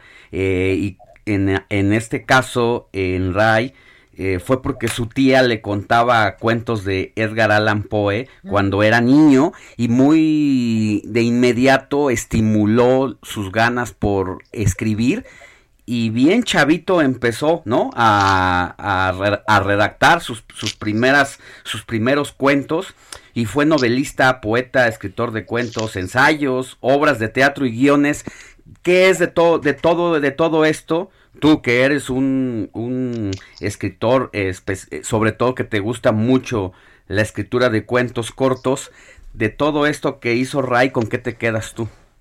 Yo creo que con esto, este amor que refleja en, Fahrenheit 451, que no son cuentos justamente, sino es una novela, eh, es una novela no muy larga, es muy breve eh, y, se lee de un tirón, es apasionante, en verdad yo que soy un, friki de los libros, este, y la gente que le guste yo creo que lo podrá disfrutar mucho eh, esta idea, esta idea con la que, cierro ahora, que es que sin los libros lo, lo mejor de nuestro mundo habría, habría quedado en el olvido. Sofía Alex. Así es, y mira, tanto eh, que decías un poco las frases de, de él, eh, hablando de las bibliotecas, una de las frases que él dijo fue, sin bibliotecas, ¿qué tenemos? Ni pasado ni futuro. Imagínate, estamos hablando de nuestra intimidad. Totalmente de acuerdo, totalmente de acuerdo. Sin libros, creo que la memoria no, nuestro, lo mejor de nosotros eh, no tendría memoria o no la tendríamos en la memoria, ¿no? Así es, José Luis. Pues siempre Siempre es muy bueno y muy rico escucharte. Gracias. Nos escuchamos el próximo fin de semana.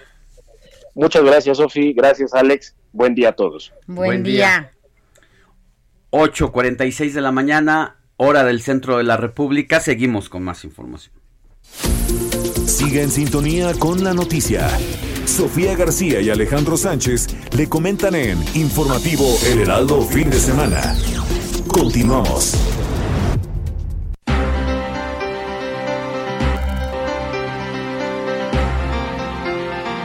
las 8 de la mañana con 46 minutos y vamos al tema del día. Le dijimos, es el regreso a clases y este regreso a clases será pues de manera virtual y en desigualdad. No todos tienen el mismo acceso a, la educación que se va a transmitir por diferentes espacios. Ya nos decía Leonardo García, titular de... Eh, de mm, de la Unión Nacional. Unión de Nacional de Padres de Familia. Eh, esta desigualdad y ya hablaba de que 14 millones de familias o estaban sin, sin acceso a Internet o sin acceso a televisión. Y muchas de pues de estas familias eh, están situadas en comunidades rurales, en pueblos indígenas, y no se está pensando en ellos. Mañana se tendrá una reunión a las 11 horas y es ahí donde van a poner el asunto en la mesa y por eso agradecemos que esté con nosotros eh, la maestra Larisa Ortiz Quintero. Ella es secretaria de pueblos y barrios originarios y comunidades indígenas que residen en la Ciudad de México, pero que tiene todo el panorama también de lo que representan eh, pues los eh, grupos indígenas en el país. Por eso, eh, nuevamente agradecemos que esté con nosotros, maestra Larisa Ortiz. Buenos días.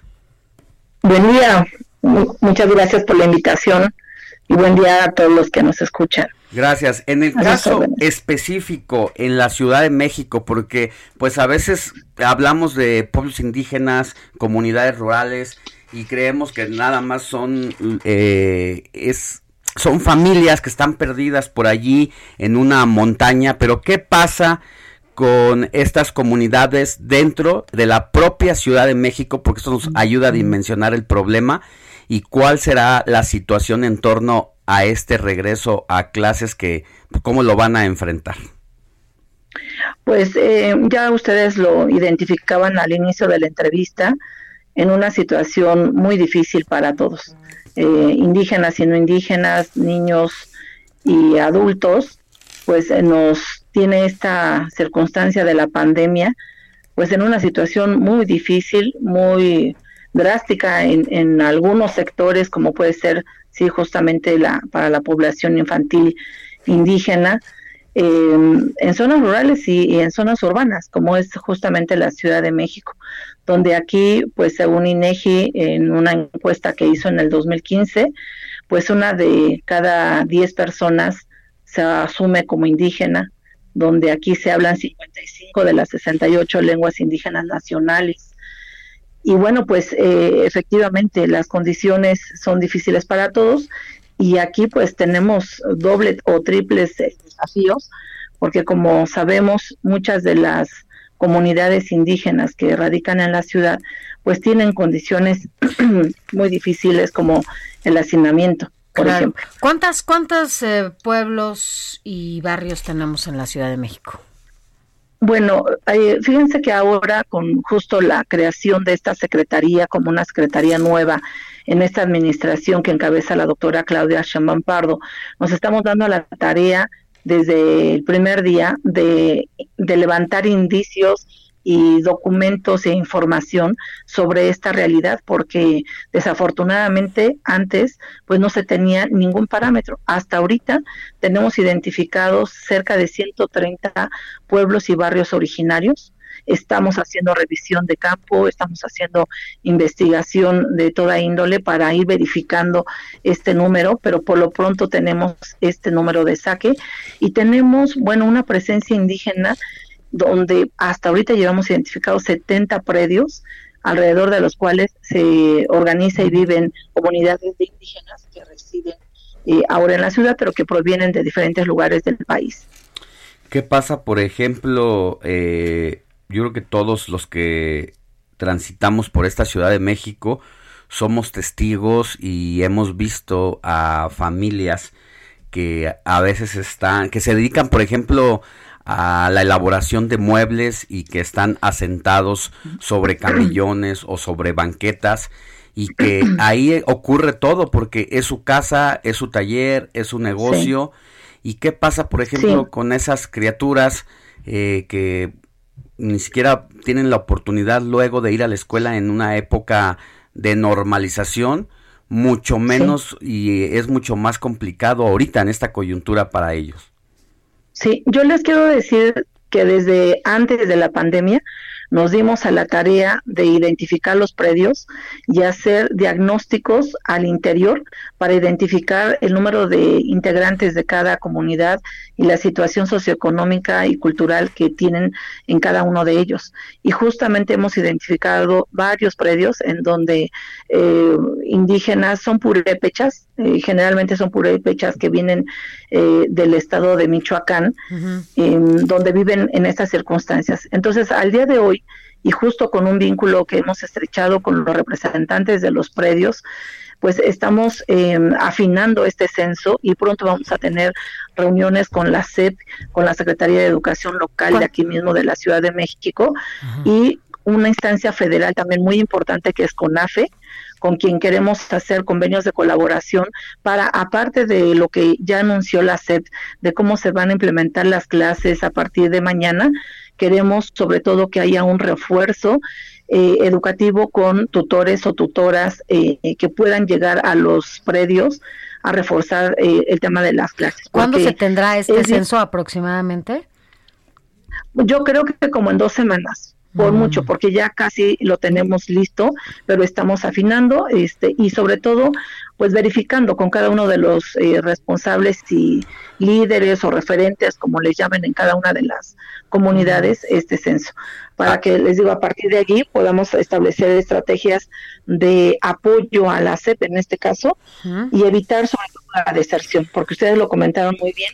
Aquí en la Ciudad de México, que es la circunscripción que nos corresponde, tenemos identificado desde antes de la pandemia que el gran número de deserción escolar en la edad infantil, de primaria y secundaria, se da en población eh, indígena, pero sobre todo la población indígena que habla todavía su lengua originaria y que el lengua, la lengua sigue siendo un obstáculo, digamos, para avanzar en los grados escolares y no por los niños solo o las niñas, sino porque todavía el sistema escolar no identifica que se vuelve necesaria la enseñanza en sus propias lenguas. Sí.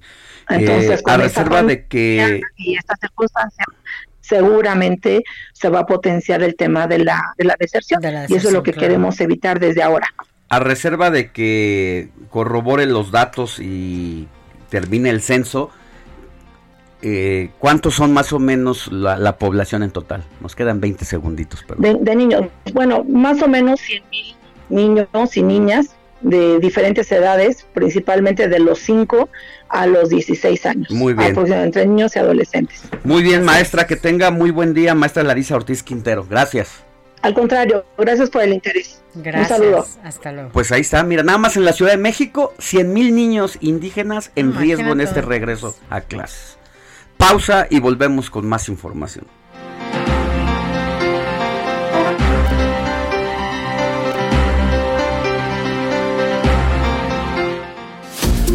La noticia no descansa. Usted necesita estar bien informado también el fin de semana. Esto es Informativo El Heraldo Fin de Semana. Informativo Heraldo Fin de Semana. Regresamos. Noticias a la hora. Heraldo Radio le informa.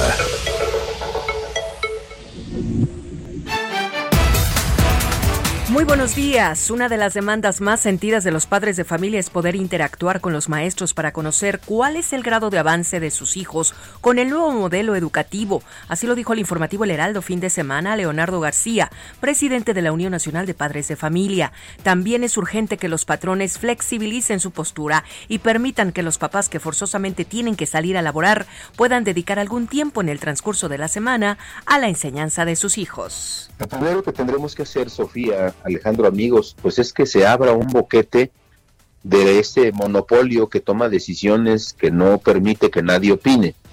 Segundo, porque si no nos van a dejar trabajar solo con escuelas particulares y las escuelas particulares, salvo el problema de las colegiaturas, no tienen problema de conectividad. La más pobre lleva conectada en las redes sociales, en plataformas, desde hace 10, 15, 20 o más años. ¿Por qué? Porque vieron la ventaja de actividades extraescolares en línea, de revisión de calificaciones. La más pobre lo tiene. Ricardo Cortés Alcalá, director de promoción de la salud, dio a conocer que hasta ayer sábado se tenían registrados en todo el país más de 60 mil fallecimientos a consecuencia de la pandemia del COVID-19, mientras que el número de personas contagiadas llegó a más de 556 casos confirmados. Recordemos que el pasado 4 de junio Hugo López Gatel, subsecretario de Salud, expresó que el escenario pronosticado por el gobierno federal era llegar a entre 30 mil y 35 mil muertes por la pandemia del COVID-19. Agregó que alcanzar los 60 mil decesos sería muy catastrófico, pero ya desde febrero pasado pronosticaba que la enfermedad podría provocar 6 mil, 8 mil, 12 mil, incluso llegar a los 60 mil muertos, lo que sería, volvió a decir, catastrófico. Y bueno, pues reanudan actividades al 30% las trajineras de Xochimilco. El detalle de la información con Sergio Sánchez. Adelante, Sergio. Gracias, Moni. Muy buenos días. Como bien lo comentas, las trajineras de Xochimilco comenzaron a operar nuevamente este fin de semana con un 30% de su capacidad. Así la señaló este sábado el alcalde de la demarcación, José Carlos Acosta Ruiz. De este modo, los turistas que acudan a disfrutar de los canales de Xochimilco tendrán que acatar las medidas sanitarias dictadas por la autoridad. Dichas medidas indican que solamente podrán estar 12 personas en una trajinera con cupo para 20 y 7 si la trajinera es para 14 personas. Igualmente, queda prohibido amarrar trajineras o de lo contrario se quitará el permiso a quienes incurran en esta falta. También será necesario y obligatorio el uso de cubrebocas, y gel antibacterial y la sanitización de las embarcaciones antes y después de cada paseo. Asimismo, está prohibido llevar botellas de alcohol y destilados cerrados o abiertos y solo se permitirá el consumo de tres cervezas por persona. El horario de servicio será especial y correrá de 9 de la mañana a 5 de la tarde los 7 días de la semana. Hasta aquí mi reporte, Moni. Muy buenos días. Así es, a no bajar la guardia, aunque estemos en las trajineras de Xochimilco. Gracias, Sergio. Hasta luego, buen domingo. Buenos días. Este domingo 23 de agosto se prevé cielo parcialmente nublado por la mañana, incremento de nublados durante la tarde-noche y probabilidad de lluvias e intervalos de chubascos, descargas eléctricas. ¿En dónde? En el Estado de México y también aquí en la capital del país, según informa el Servicio Meteorológico Nacional. Servicios de emergencia trabajan en la colonia Primera Sección Bosque de Chapultepec por una fuga de combustible, por lo que se recomienda evitar la zona. El percance ocurrió justo sobre la avenida Campos Elíseos y Enrique Ibsen, según indica el Centro de Comando, Control, Cómputo, Comunicaciones y Contacto Ciudadano de la Ciudad de México. Desde las primeras horas de este domingo se reportó el olor a hidrocarburo, según dice el C5. Los trabajos continúan en el lugar, por lo que se invita a los automovilistas pues a no pasar por esa zona. El presidente de Guatemala, Alejandro Yamatei Falla, anunció que realizará una gira de trabajo por Chiapas y Tabasco, estados mexicanos colindantes con este país centroamericano. El mandatario reveló que la intención de su visita a estas entidades obedece a la necesidad de reunirse con gobernadores para tratar temas relacionados con la protección a las fronteras. También se vislumbra que la agenda de trabajo se toque en puntos medulares como el flujo comercial entre estas dos naciones.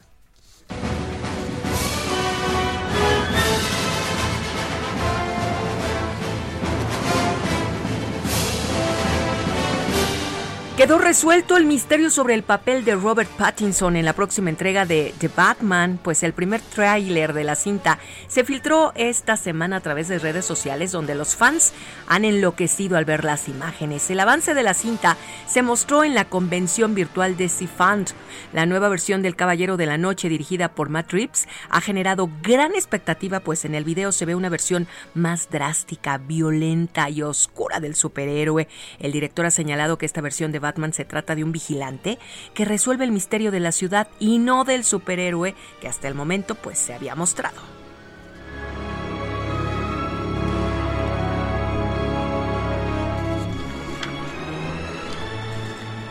9 de la mañana, 5 minutos. Realización Alex Muñoz, voz Mónica Reyes. Y todavía nos queda una hora más del informativo El Heraldo fin de semana, hoy dominguito, para que escuchen a Sofi García y Alex Sánchez con más entrevistas, comentarios y noticias.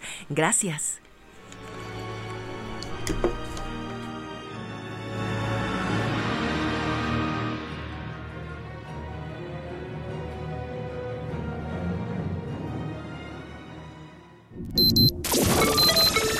Esto fue Noticias a la Hora.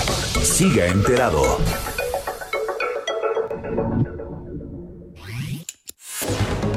Ventana al futuro con Arturo Monluri.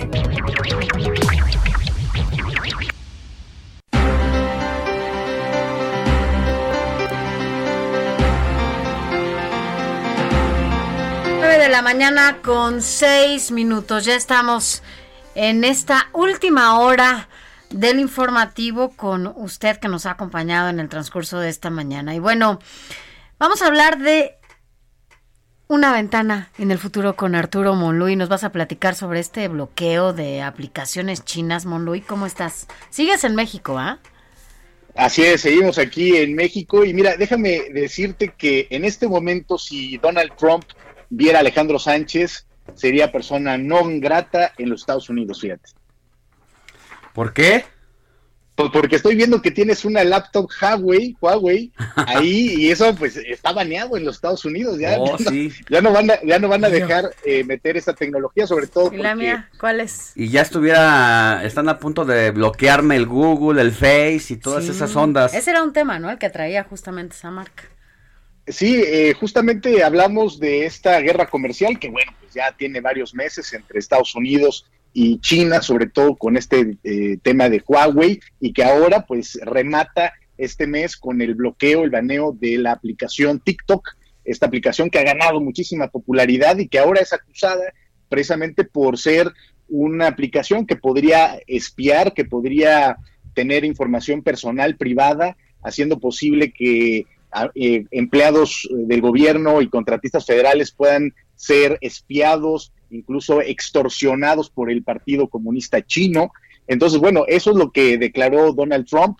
Eh, Mike Pompeo, secretario de Estado, también hizo la presentación de la expansión de varias iniciativas después del bloqueo de TikTok a un programa que se llama Clean Network. O sea, realmente no es eh, TikTok per se, o sea, no solamente van sobre esta aplicación, sino van prácticamente por tecnología china, van a, tratar de bloquear a toda la tecnología china y ese es el plan que tiene ahora el, gobierno de los Estados Unidos, sobre todo pensando en, cara en las elecciones donde pues Trump busca desesperadamente, creo yo, un enemigo común sobre el cual ir ahora con el electorado en, las próximas elecciones.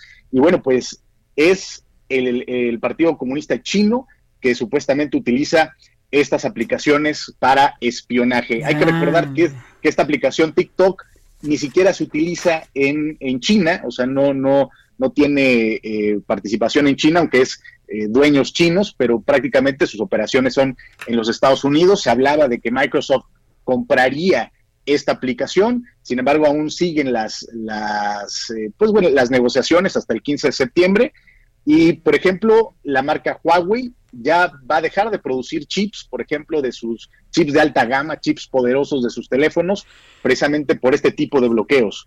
Fíjate que ahora que hablas de esta guerrita comercial eh, que traen Estados Unidos y China, precisamente en medio de todas estas conspiraciones eh, por lo que se abría o no, si fue la pandemia parte de la naturaleza o creada en un laboratorio. Lo cierto es que en medio de esta pandemia estábamos viviendo una de las guerras comerciales más fuertes en la historia del mundo, precisamente entre estos dos gigantes, Estados Unidos y China.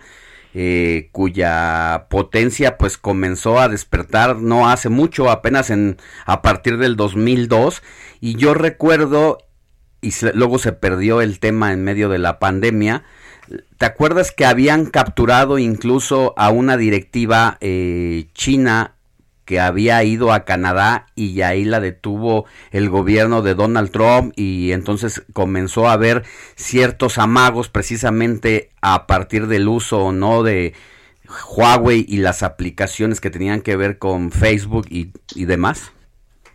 Sí, sí, sí, recuerdo eso y también recuerdo una escena bastante chistosa además por parte del dueño de Huawei, que por cierto utilizaba tabletas Apple, ¿no? O sea, en el aeropuerto sacaba su tableta Apple este, para poder pasar eh, la, aduana, pues, y, vaya, era, era muy gracioso eh, ver cómo el, dueño de esta gran compañía utilizaba marcas, marcas estadounidenses.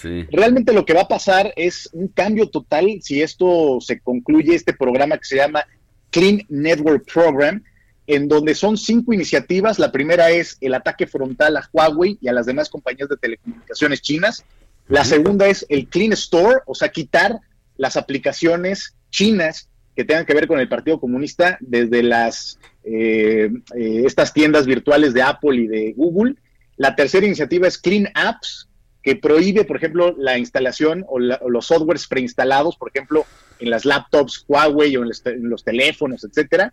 La cuarta iniciativa quiere decir la Clean Cloud, que es eh, ir precisamente sobre, ya no solo sobre Huawei ni, TikTok, ahora el, enemigo es, por ejemplo, Alibaba, Baidu, Tencent, estas grandes compañías de retail, de, venta.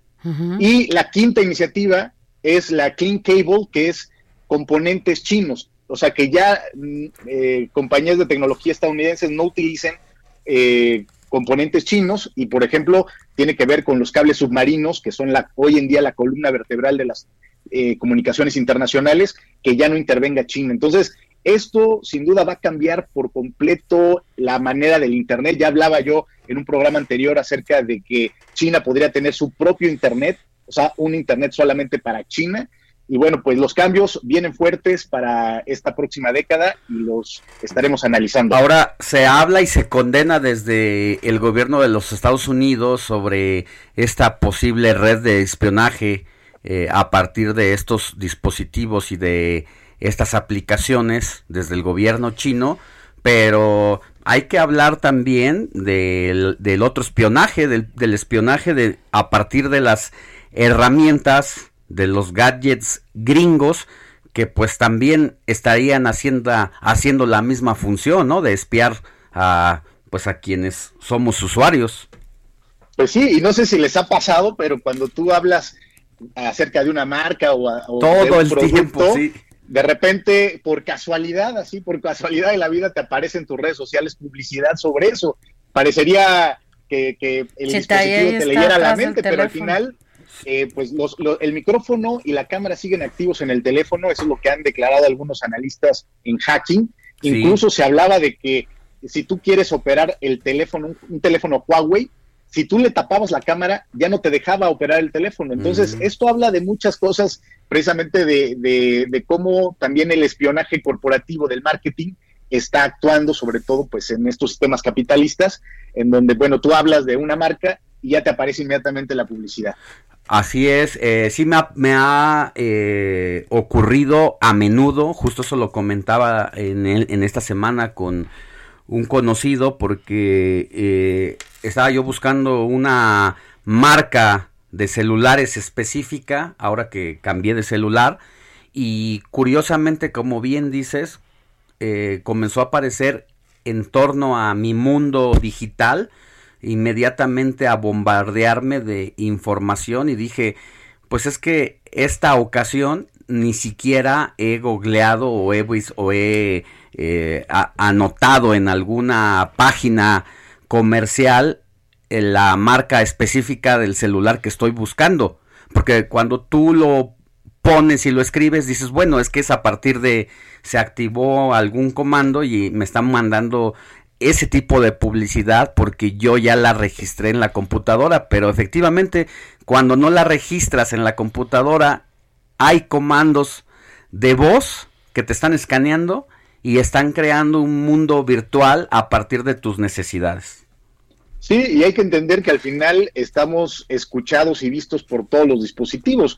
Ahora la gente que utiliza Alexa, que también hubo ahí una polémica, que es este esta inteligencia artificial para controlar las cosas de la casa, muchas personas están utilizando, pues es un micrófono activo que está todo el tiempo encendido para que cuando tú des una instrucción, Alexa te dé la información pero tú puedes estar hablando de otra cosa y Alexa sigue registrando tu voz y palabras clave de tu día a día y esa inteligencia artificial al final dice, ah, bueno, pues a esta persona, esta persona tiene ciertos gustos, puede crear perfiles de tu persona, incluso puede conocer más cosas de ti que tú. Entonces esto va a ir en aumento y hay que empezar a hacer políticas con respecto a la privacidad de, de, los, de tu persona frente a los dispositivos. Sí, porque el usuario está completamente abandonado en ese sentido. Eh, somos eh, objeto de uso de que nuestros datos, todo el mundo, a veces incluso el propio Internet puede conocerte a ti más de lo que tú mismo te conoces.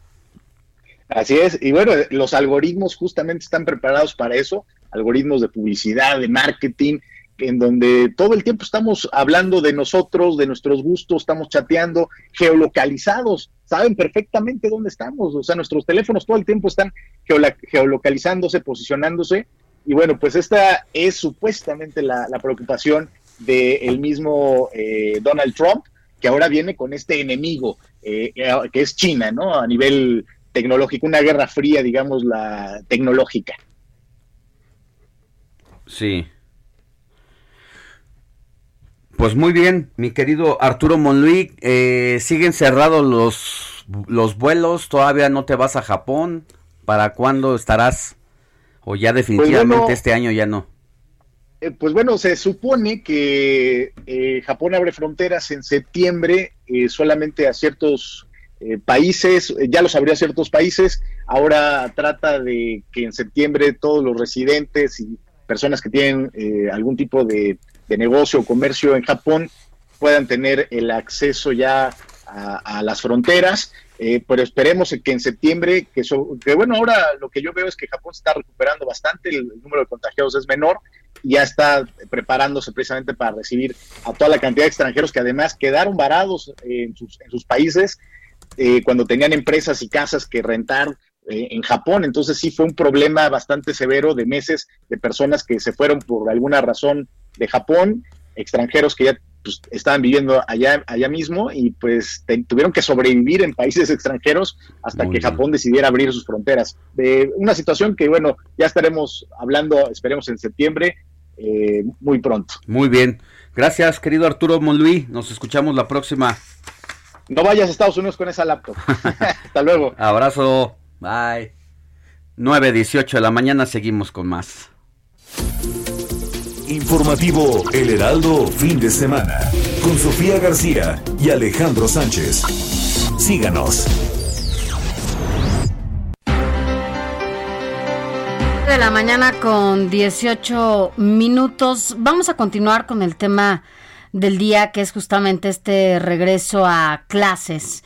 Y bueno, las condiciones en las que pues millones de niñas y niños en este país no podrán tener eh, por lo menos acceso a los servicios básicos para contar con electricidad, para tener eh, frente, a, frente a ellos un televisor en donde puedan ver estas clases que está preparando la Secretaría de Educación Pública. Hay un rezago educativo importante en nuestro país que, bueno, con la pandemia se ha agudizado y las autoridades, bueno, pues están aún preparando esta estrategia, aunque mañana ya de manera oficial se arranca el ciclo escolar.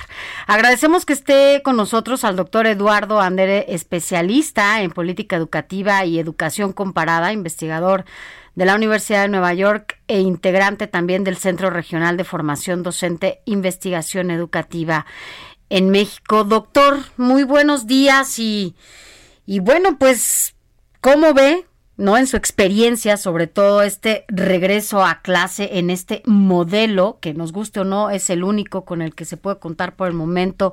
¿Cómo afectará esto a México? Buenos días. Eh, buenos días, eh, Sofía y Alejandro. Mira, pues eh, sin duda alguna, sin duda alguna vamos, hay un eco ahí, ¿no? Ah, lo escuchamos bien. Lo escuchamos bien. Ok, bueno, sin duda alguna la brecha y el rezago educativo se aumentará. Eh, desde hace mucho tiempo tenemos eh, bastante evidencia de que cualquier modelo de educación a distancia, ya sea televisión, internet, radio, eh, arroja resultados educativos inferiores a los a los modelos presenciales. Entonces, no importa cuál, cuál, sea, cuál sea el modelo que se acoja, digamos, en este caso la televisión y el radio, la brecha y los rezagos educativos históricos de México aumentarán. O sea que las noticias, por supuesto que no son nada las para, para el caso de México y muchos otros países de Latinoamérica. Doctor, eh, hace ratito hablábamos con la representación de la Unión de Padres de Familia porque vinieron levantando la voz a raíz de que en este eh, modelo educativo y en, medio de esta pandemia la SEP no los había tomado en cuenta y nos dice que en gran medida obedece a que el sistema político mexicano pues eh, se adueñó prácticamente de este modelo y que la pedagogía pues quedó en manos de los grupos de poder. ¿Cómo ve usted eh, ese punto de vista? Bueno, yo tengo varios artículos en, en los que resalto eh, más o menos ese, eh, pues esa tara del sistema educativo mexicano. Yo creo que es tiempo para revisar a fondo, no reformar como lo hemos venido haciendo cada eh, sexenio en los últimos cinco o seis sexenios, no revisar el modelo educativo, sino cambiar radicalmente el sistema y el modelo educativo. Tenemos un sistema muy centralizado, efectivamente muy orientado por, por razones políticas, por intereses políticos, y tenemos un modelo educativo donde, donde las principales decisiones, digamos, pedagógicas, no se toman en el aula, no se toman en la escuela, sino que se toman en el centro, ¿no? Eh, Para usar una metáfora, eh, se toman desde el escritorio de Vasconcelos en lugar desde el escritorio de maestros. Así Yo es. creo que debiera ser, debiera ser al revés. Y se, y se politiza, ¿no? Al final del día también, porque hay que decirlo, entre estos, el sindicato, que es el sindicato más grande de Latinoamérica, bueno, también toma las riendas de repente de este, de este sistema. No, ¿qué hace falta, doctor? Porque si bien este modelo pareciera que ya está rebasado, sobre todo en las necesidades actuales, no tendríamos eh, la urgencia ya de una política integral en donde justamente se involucren ya otros actores de acuerdo a las nuevas necesidades? Bueno, lo que hace falta, pues, por supuesto, es descentralizar el sistema, de tal manera que las decisiones de política educativa y de acción pedagógica se tomen tan cerca como sea posible de la escuela, aunque sean diferentes decisiones de acuerdo a las circunstancias y situaciones de cada escuela del país. No podemos tomar una decisión centralizada, estandarizada, que afecta a 200 mil escuelas en el país.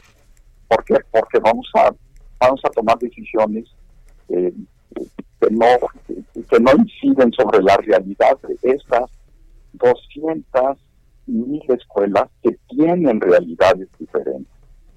Entonces, mientras no reconozcamos que necesitamos de tajo ¿no? un nuevo sistema educativo, eh, eh, las brechas y los eh, rezagos educativos van a crecer. Que va a crecer la brecha y el rezago educativo derivado de la pandemia y que la pandemia no es culpa de la SEP, eso es inevitable. O sea, el, el rezago va a crecer. Lo que necesitamos hacer ahora es prepararnos para la recuperación. ¿Y cómo podemos prepararnos? Bueno, empezar un nuevo debate, empezar una nueva discusión nacional. Sobre Doctor, nos gana la guillotina, pero retomamos la, la comunicación. Ok. Gracias. Buenos días, muchas gracias. Descansa. Usted necesita estar bien informado también el fin de semana. Esto es Informativo El Heraldo Fin de Semana. Informativo, Heraldo Fin de Semana. Regresamos.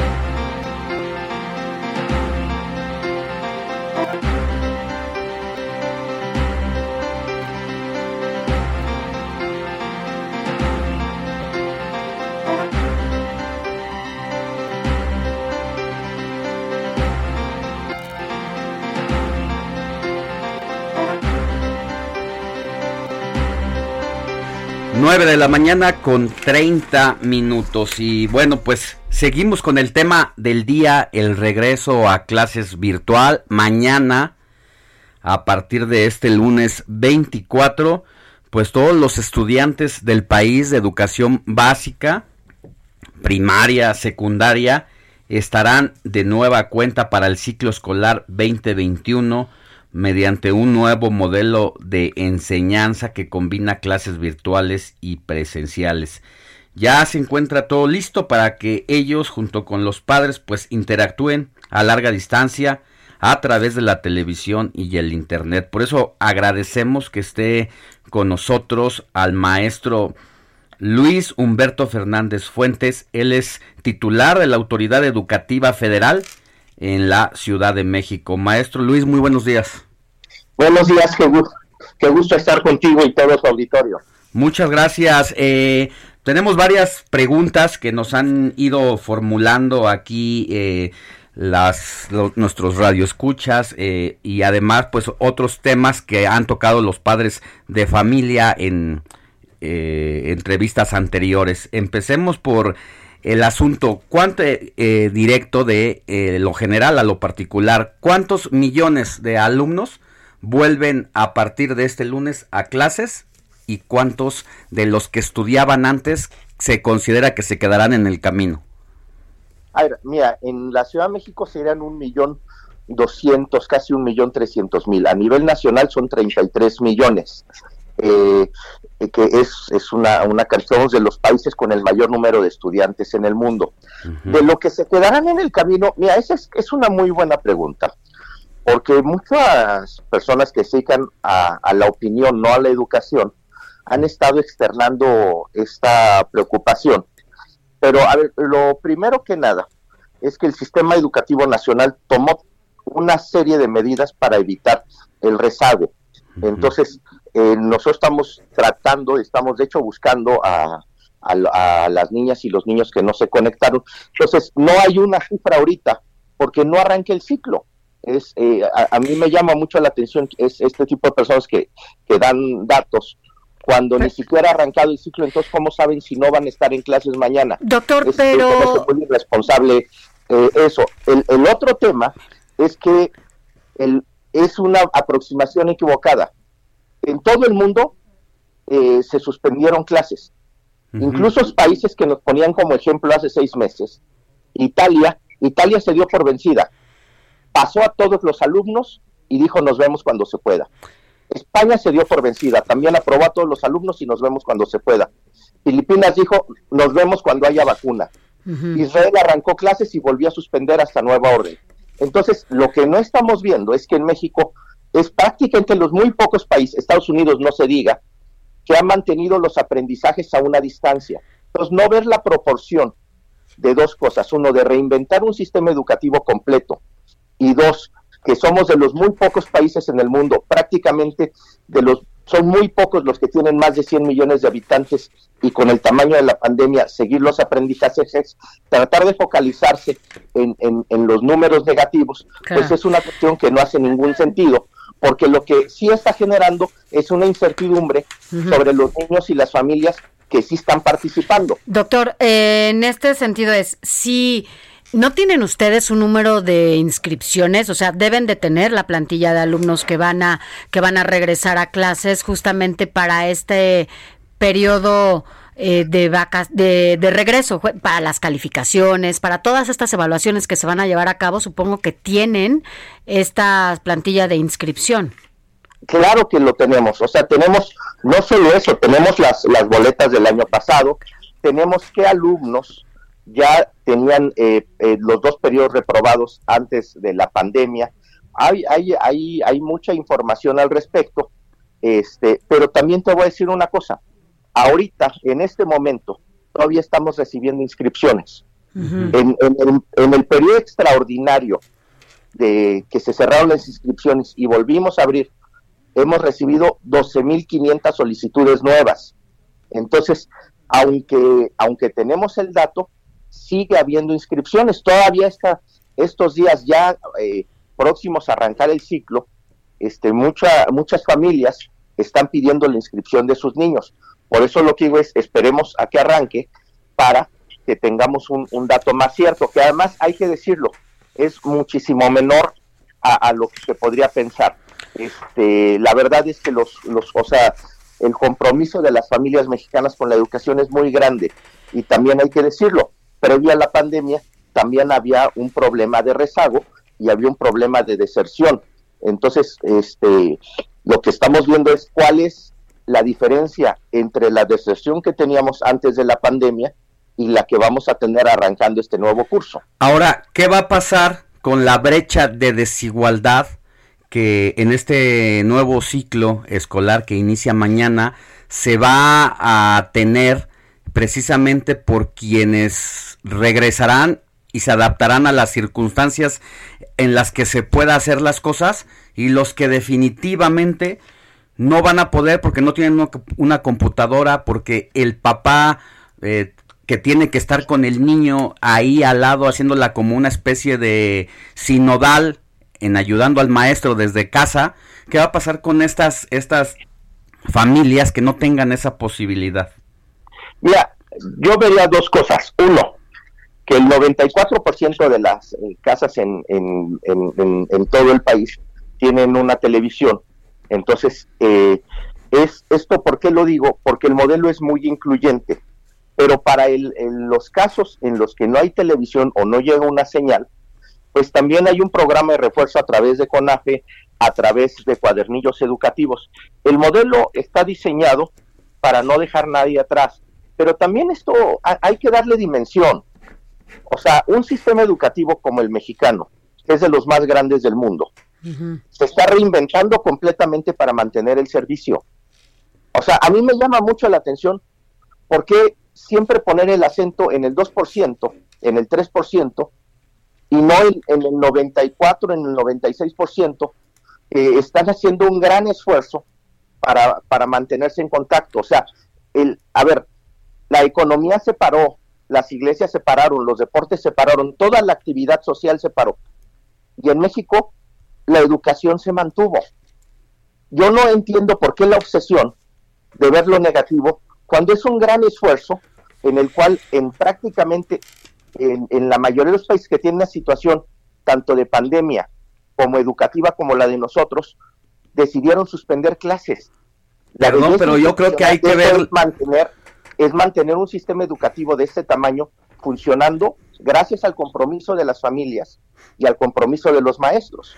Sí, perdón, pero yo creo que hay que ver las dos cosas, o sea, tanto el 94% que tendrá la oportunidad como el 6% o 4% que no la va a tener.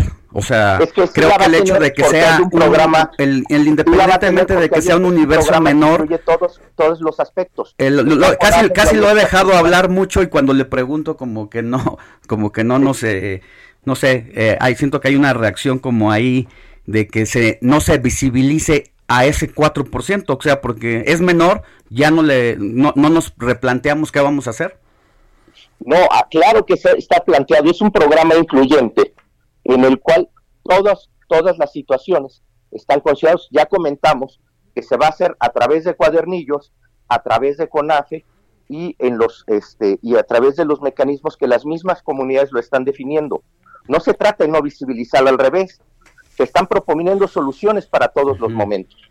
Sí, nada más que resulta que los que van a tener cuadernillos, muchos padres también no saben leer. Eh, va a ser una situación eh, ahí, eh, un reto interesante. Y por el otro lado, pues muchos padres de familia que no están teniendo la oportunidad de interactuar con los niños, pues Va, van a tener un reto importante. ¿Por qué no se escuchó a los padres de familia y será hasta mañana a las 11 de la mañana cuando eh, se reúnan con ellos. ¿Por qué no, no antes? Dicen tanto expertos como eh, el doctor Eduardo Ander, especialista en política educativa, y los padres de familia, que ven como que está secuestrada la pedagogía en el país por el poder político. No, no sé por qué lo digan. Yo tengo un postdoctorado en educación, o sea, me dedico a la educación, o sea, este, no hay criterios políticos en ese sentido. Este, eh, eso se me hace una una afirmación muy injusta. De hecho, si me permites, o sea, yo vería si sí, o sea, ¿por qué es esto? Si hay una comunicación tan, hay una comunicación tan clara, en, por lo menos en la Ciudad de México, que ha habido todo un proceso, este, pues no solo de, reinscripciones, hay una comunicación permanente con, con, las familias. ¿Se reunieron con, con, alguna organización o unión de, nacional de padres de familia ustedes para elaborar este plan? No, porque nos reunimos directamente con las familias. O sea, esto se organiza a través de los colectivos. O sea, aquí la pregunta sería si realmente hay una organización de padres de familia que representa a todos los padres de familia, o todas las madres, dicho sea de paso. O sea, ese es el tema. Pero aquí lo que señala es muy importante. Hay que distinguir entre lo que son opiniones políticas de lo que son criterios pedagógicos. Mucho de lo que se está opinando sobre esto no son criterios pedagógicos, son opiniones políticas de grupos políticos. Pues muy bien. Pues ahí está, eh, nos dice 30 millones de niños, ¿verdad? Eh, 33, 33 en todo el país, un millón doscientos en la Ciudad de México. Y bueno, pues sí será todo, todo un reto de ver cómo... Eh, pues a través de la televisión en este momento por las circunstancias que está viviendo el mundo, no se diga México, y porque no queremos exponer a las familias a la propagación de este virus, pues será interesante ver eh, y pues harán algún corte de caja o algo así en el transcurso eh, del ciclo que inicia mañana, eh, alguna evaluación al mes o periódica, ¿cómo va a ser eso? Sí, sí, vamos a, estar en dos cosas. Uno, en la evaluación de, de las niñas y los niños, y la otra es la evaluación del programa en sí. Y un poquito, me, gustaría andar en, lo que comentabas. A ver, el, aquí lo que habría la pena eh, ver sobre cómo es el mundo es cuáles serían las opciones. O sea, la primera opción era no hacer nada como lo hicieron muchísimos países. Sí. La segunda era regresar aún con el riesgo, como lo hicieron países como Israel o Francia, regresaron y tuvieron que volver a suspender. La tercera es tratar de hacer un gran esfuerzo nacional y de unidad para tratar de mantener los aprendizajes con qué, con lo que está a la mano. Entonces, punto es, ¿cuál es la única forma que tiene el Estado mexicano de mantener los aprendizajes y garantizar la seguridad de las familias? Pues no hay muchas ah. opciones al, al modelo que se está planteando. Entonces, obviamente tiene inconvenientes.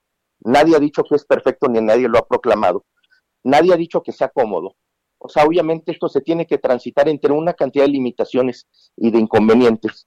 Pero en, el, en, en la práctica educativa, pues es, es lo, este, lo, lo que es más eh, viable y más posible.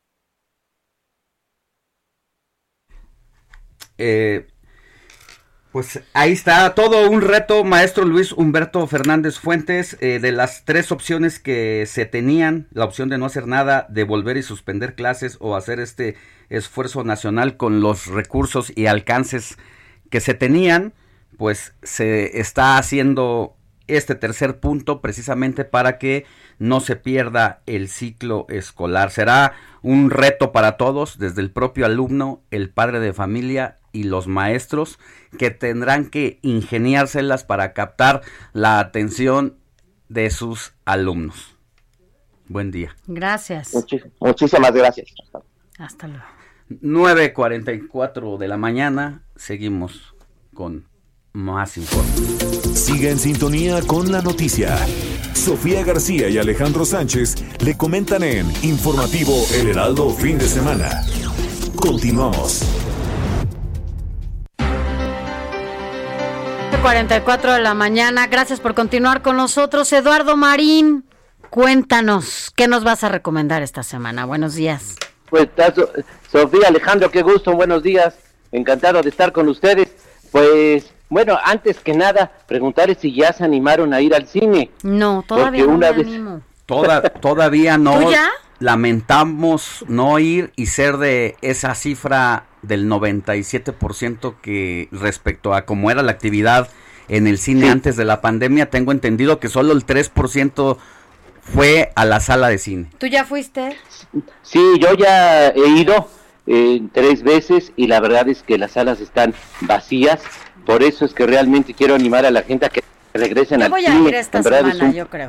Mira, es un placer y como aquí ya les comenté, las medidas de seguridad, de veras, la de sana distancia se han aplicado en las salas, tanto en Cinépolis como Cinemex, de manera amplia, completa. En verdad se siente uno seguro y solo están funcionando al 30% de su capacidad, pero sí, todavía hay muy poca afluencia, pues la cartelera no ha cambiado mucho. Y bueno, mientras para los que se quedan en casa, en streaming les voy a recomendar una película que es una opción muy, muy atractiva. Está en Netflix, es una película argentina, para mí el cine argentino es lo mejor de Latinoamérica y en verdad mucho vale la pena. Se llama Crímenes de Familia, es un drama intenso, vigoroso, que siempre nos atrapa, nunca decae el interés, es sobre relaciones familiares, relaciones de pareja, es la historia de un joven drogadicto encerrado en la cárcel acusado de maltrato a su esposa, aunque él tiene otra versión, y paralelamente, con habilidad narrativa se cuentan las dos historias, pues tenemos la historia de la empleada doméstica de la casa de sus padres, de este joven, que está acusada de un horrible crimen, Eh, las dos historias se van entrecruzando, eh, es realmente una historia muy atractiva hay una sobrada eficacia narrativa, hay un trazo psicológico de los personajes eh, a fondo, agudo. Eh, la dirección es de un realizador argentino realmente muy talentoso, Sebastián Schindel, quien es también director de otra muy interesante, muy atractiva película que está en Netflix, se llama El Hijo. Y bueno, y el reparto está encabezado por la gran actriz argentina, una de las grandes actrices de habla hispana de siempre, que es la Cecilia Roth. Es una película pues que mucho vale la pena, Crímenes de Familia en Netflix. Y en HBO, eh, eh, recomendarles la eh, película Mala Educación, que está basada en hechos reales, sobre un gigantesco desfalco de dos directivos de una preparatoria en Nueva York, de una high school, que se hizo, se hizo hace un par de años. Es una, una historia muy eficaz, siempre interesante, es un testimonio individual del comportamiento de dos eh, personalidades complejas, una historia en verdad sorprendente, estelarizada por el brillante actor australiano Hugh Jackman, eh, que está nominado por esta película no, Mejor Actor. Ya con eso ya tenemos un buen Así es. Pues Mira, la película está también nominada a Mejor Película para Televisión en pues los próximos premios Emmy, que se entregarán el domingo 20 de septiembre, que son como los Óscares de televisión. Así, que es. muy recomendable Mala Educación en HBO y Crímenes de Familia en Netflix. Gracias, Eduardo, como un abrazo, siempre, cada fin de semana. Hasta luego, muy buenos Gracias, buen domingo. 9.48 de la mañana. Informativo El Heraldo, fin de semana, con Sofía García y Alejandro Sánchez. Síganos.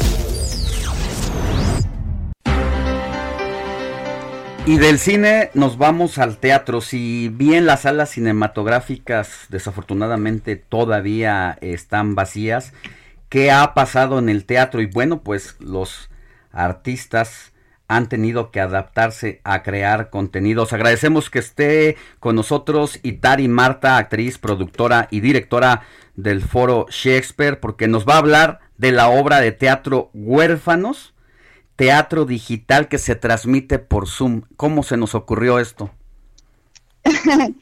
Pues se nos ocurrió porque básicamente no teníamos trabajo y, y, pues los artistas siempre tenemos ganas de, de estar en contacto con, con, los espectadores y porque además pues necesitábamos una fuente de ingresos mientras estábamos en esta situación. Entonces, los proyectos que el Foro Shakespeare tenía eh, en, su, en su lista de proyectos que iba a ser presenciales este año, lo que hicimos fue agarrar los textos, agarrar los proyectos y algunos de ellos, no todos, algunos de ellos los, eh, los tradujimos justamente al, lenguaje digital.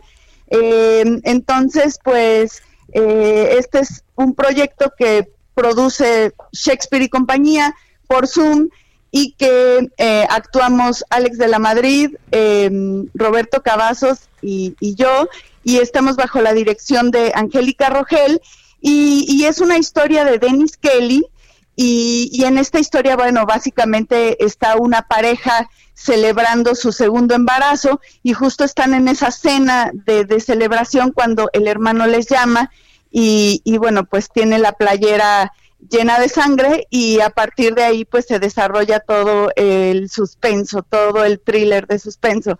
Y pues por eso sale esta obra, un poco para seguirnos comunicando con el espectador y para eh, lograr tener un, un ingreso que, que, para los artistas escénicos pues está siendo muy complicado. ¿Cuándo se van, cómo se puede conectar la gente con ustedes para poder verlos? Tienen que entrar a Boletopolis, boletopolis.com, eh, huérfanos.boletopolis.com eh, o si no, boletopolis.com, ahí estamos, busquen huérfanos y eh, ahí compran su boleto y ahí mismo les mandan la liga para poderse conectar. La verdad es que es bastante sencillo y, los boletos están a un precio bastante accesible porque también comprendemos que todos estamos en una situación económica difícil, pero también entendemos que todos nosotros necesitamos del arte, de la cultura para lograr eh, pasar de una mejor manera eh, las circunstancias en las que estamos y así apoyan a que un espacio independiente también siga existiendo. Ahora, este boleto, pues es, se compra un boleto, pero como el coche sardina es la casa sardina, ¿no? A través de, Un, de un boleto lo pueden ver 20 o 30 los que vivan en una casa. Así es, justamente, porque también eh, la idea es, bueno, generar eh, momentos de unión, momentos de plática, de charla, de, de, mm, debate, en fin. O sea, el, teatro siempre genera tema de conversación y sí, efectivamente, el precio del boleto es por pantalla. Entonces pueden invitar a todos sus amigos a ver la obra eh, y después pues echarse una charla acerca del tema, que es un tema además bastante interesante y, bueno, obviamente todo esto con, sana distancia y todo eso, ¿no? Tenemos un minutito, ya sabes cómo es esto de los tiempos en radio, pero no queremos irnos sin que nos diga, nos digas cuál ha sido tu experiencia de hacer teatro vía Zoom. Pues la verdad es que ha sido un gran aprendizaje, o sea, apenas le estamos agarrando la onda, pero cada vez con, más soltura y cada vez, eh, o sea, es difícil que alguien que, le gusta el teatro como a mí, que, que esa es mi, mi principal pasión, eh, pues no tener a la persona en vivo, pues me, ha, me, ha, me ha sacado mucho de onda, porque además pues un poco tienes que actuar a que sí esté en vivo. Entonces ha implicado grados de concentración y, y aprendizajes y tal, pero muy gustosos finalmente de poder de poder estar en esta aventura nueva que, que mi profesión o los que nos dedicamos a ser actores, pues eh, siempre estamos como en eso, ¿no? Tratando de vivir aventuras nuevas. Y esta sin duda es una aventura que queremos compartir con ustedes. Así es que cualquier cosa, estamos en las redes arroba Shakespeare y compañía, arroba foro Shakespeare y mis redes personales son Itari Marta en Facebook, Twitter e Instagram. Entonces, pues ahí los esperamos a las siete y media para que puedan disfrutar de dos guapos y talentosos actores. Y, de, esta, y de esta actriz. Y de esa actriz guapa y bonita. Así es de esa de 7.30 domingo o qué días Sí, 7.30 los domingos, nos quedan dos funciones, eh, son funciones que hacemos completamente en vivo a través de Zoom, eh, es una gran aventura, es un gran riesgo y con una historia, la verdad, maravillosa, súper interesante y, nosotros pues divirtiéndonos también y yo creo que el público eh, disfruta también de esa, de esa aventura y de esa diversión con nosotros. Pues ahí está, calientito el anuncio, hoy 7.30 de la noche puede ver huérfanos. Eh, repítenos la dirección. Eh, boletopolis.com y ahí eh, bueno, www.boletopolis.com y ahí estamos anunciados, huérfanos. Muy bien. Y, y, la misma plataforma te dice exactamente qué tienes que hacer. Gracias, Itari. Suerte. A ustedes, hasta luego, chao. Llegamos al fin del informativo. Yo soy Alejandro Sánchez, Sofía García, muchas gracias. Gracias. Heraldo Media Group presentó Informativo El Heraldo Fin de Semana con Sofía García y Alejandro Sánchez a través de El Heraldo Radio con la H que sí suena y ahora también se escucha. When you make decisions for your company, you look for the no-brainers. If you have a lot of mailing to do, stamps.com is the ultimate no-brainer. Use the Stamps.com mobile app to mail everything you need to keep your business running with up to 89% off USPS and UPS. Make the same no brainer decision as over 1 million other businesses with Stamps.com. Use code PROGRAM for a special offer. That's Stamps.com code PROGRAM.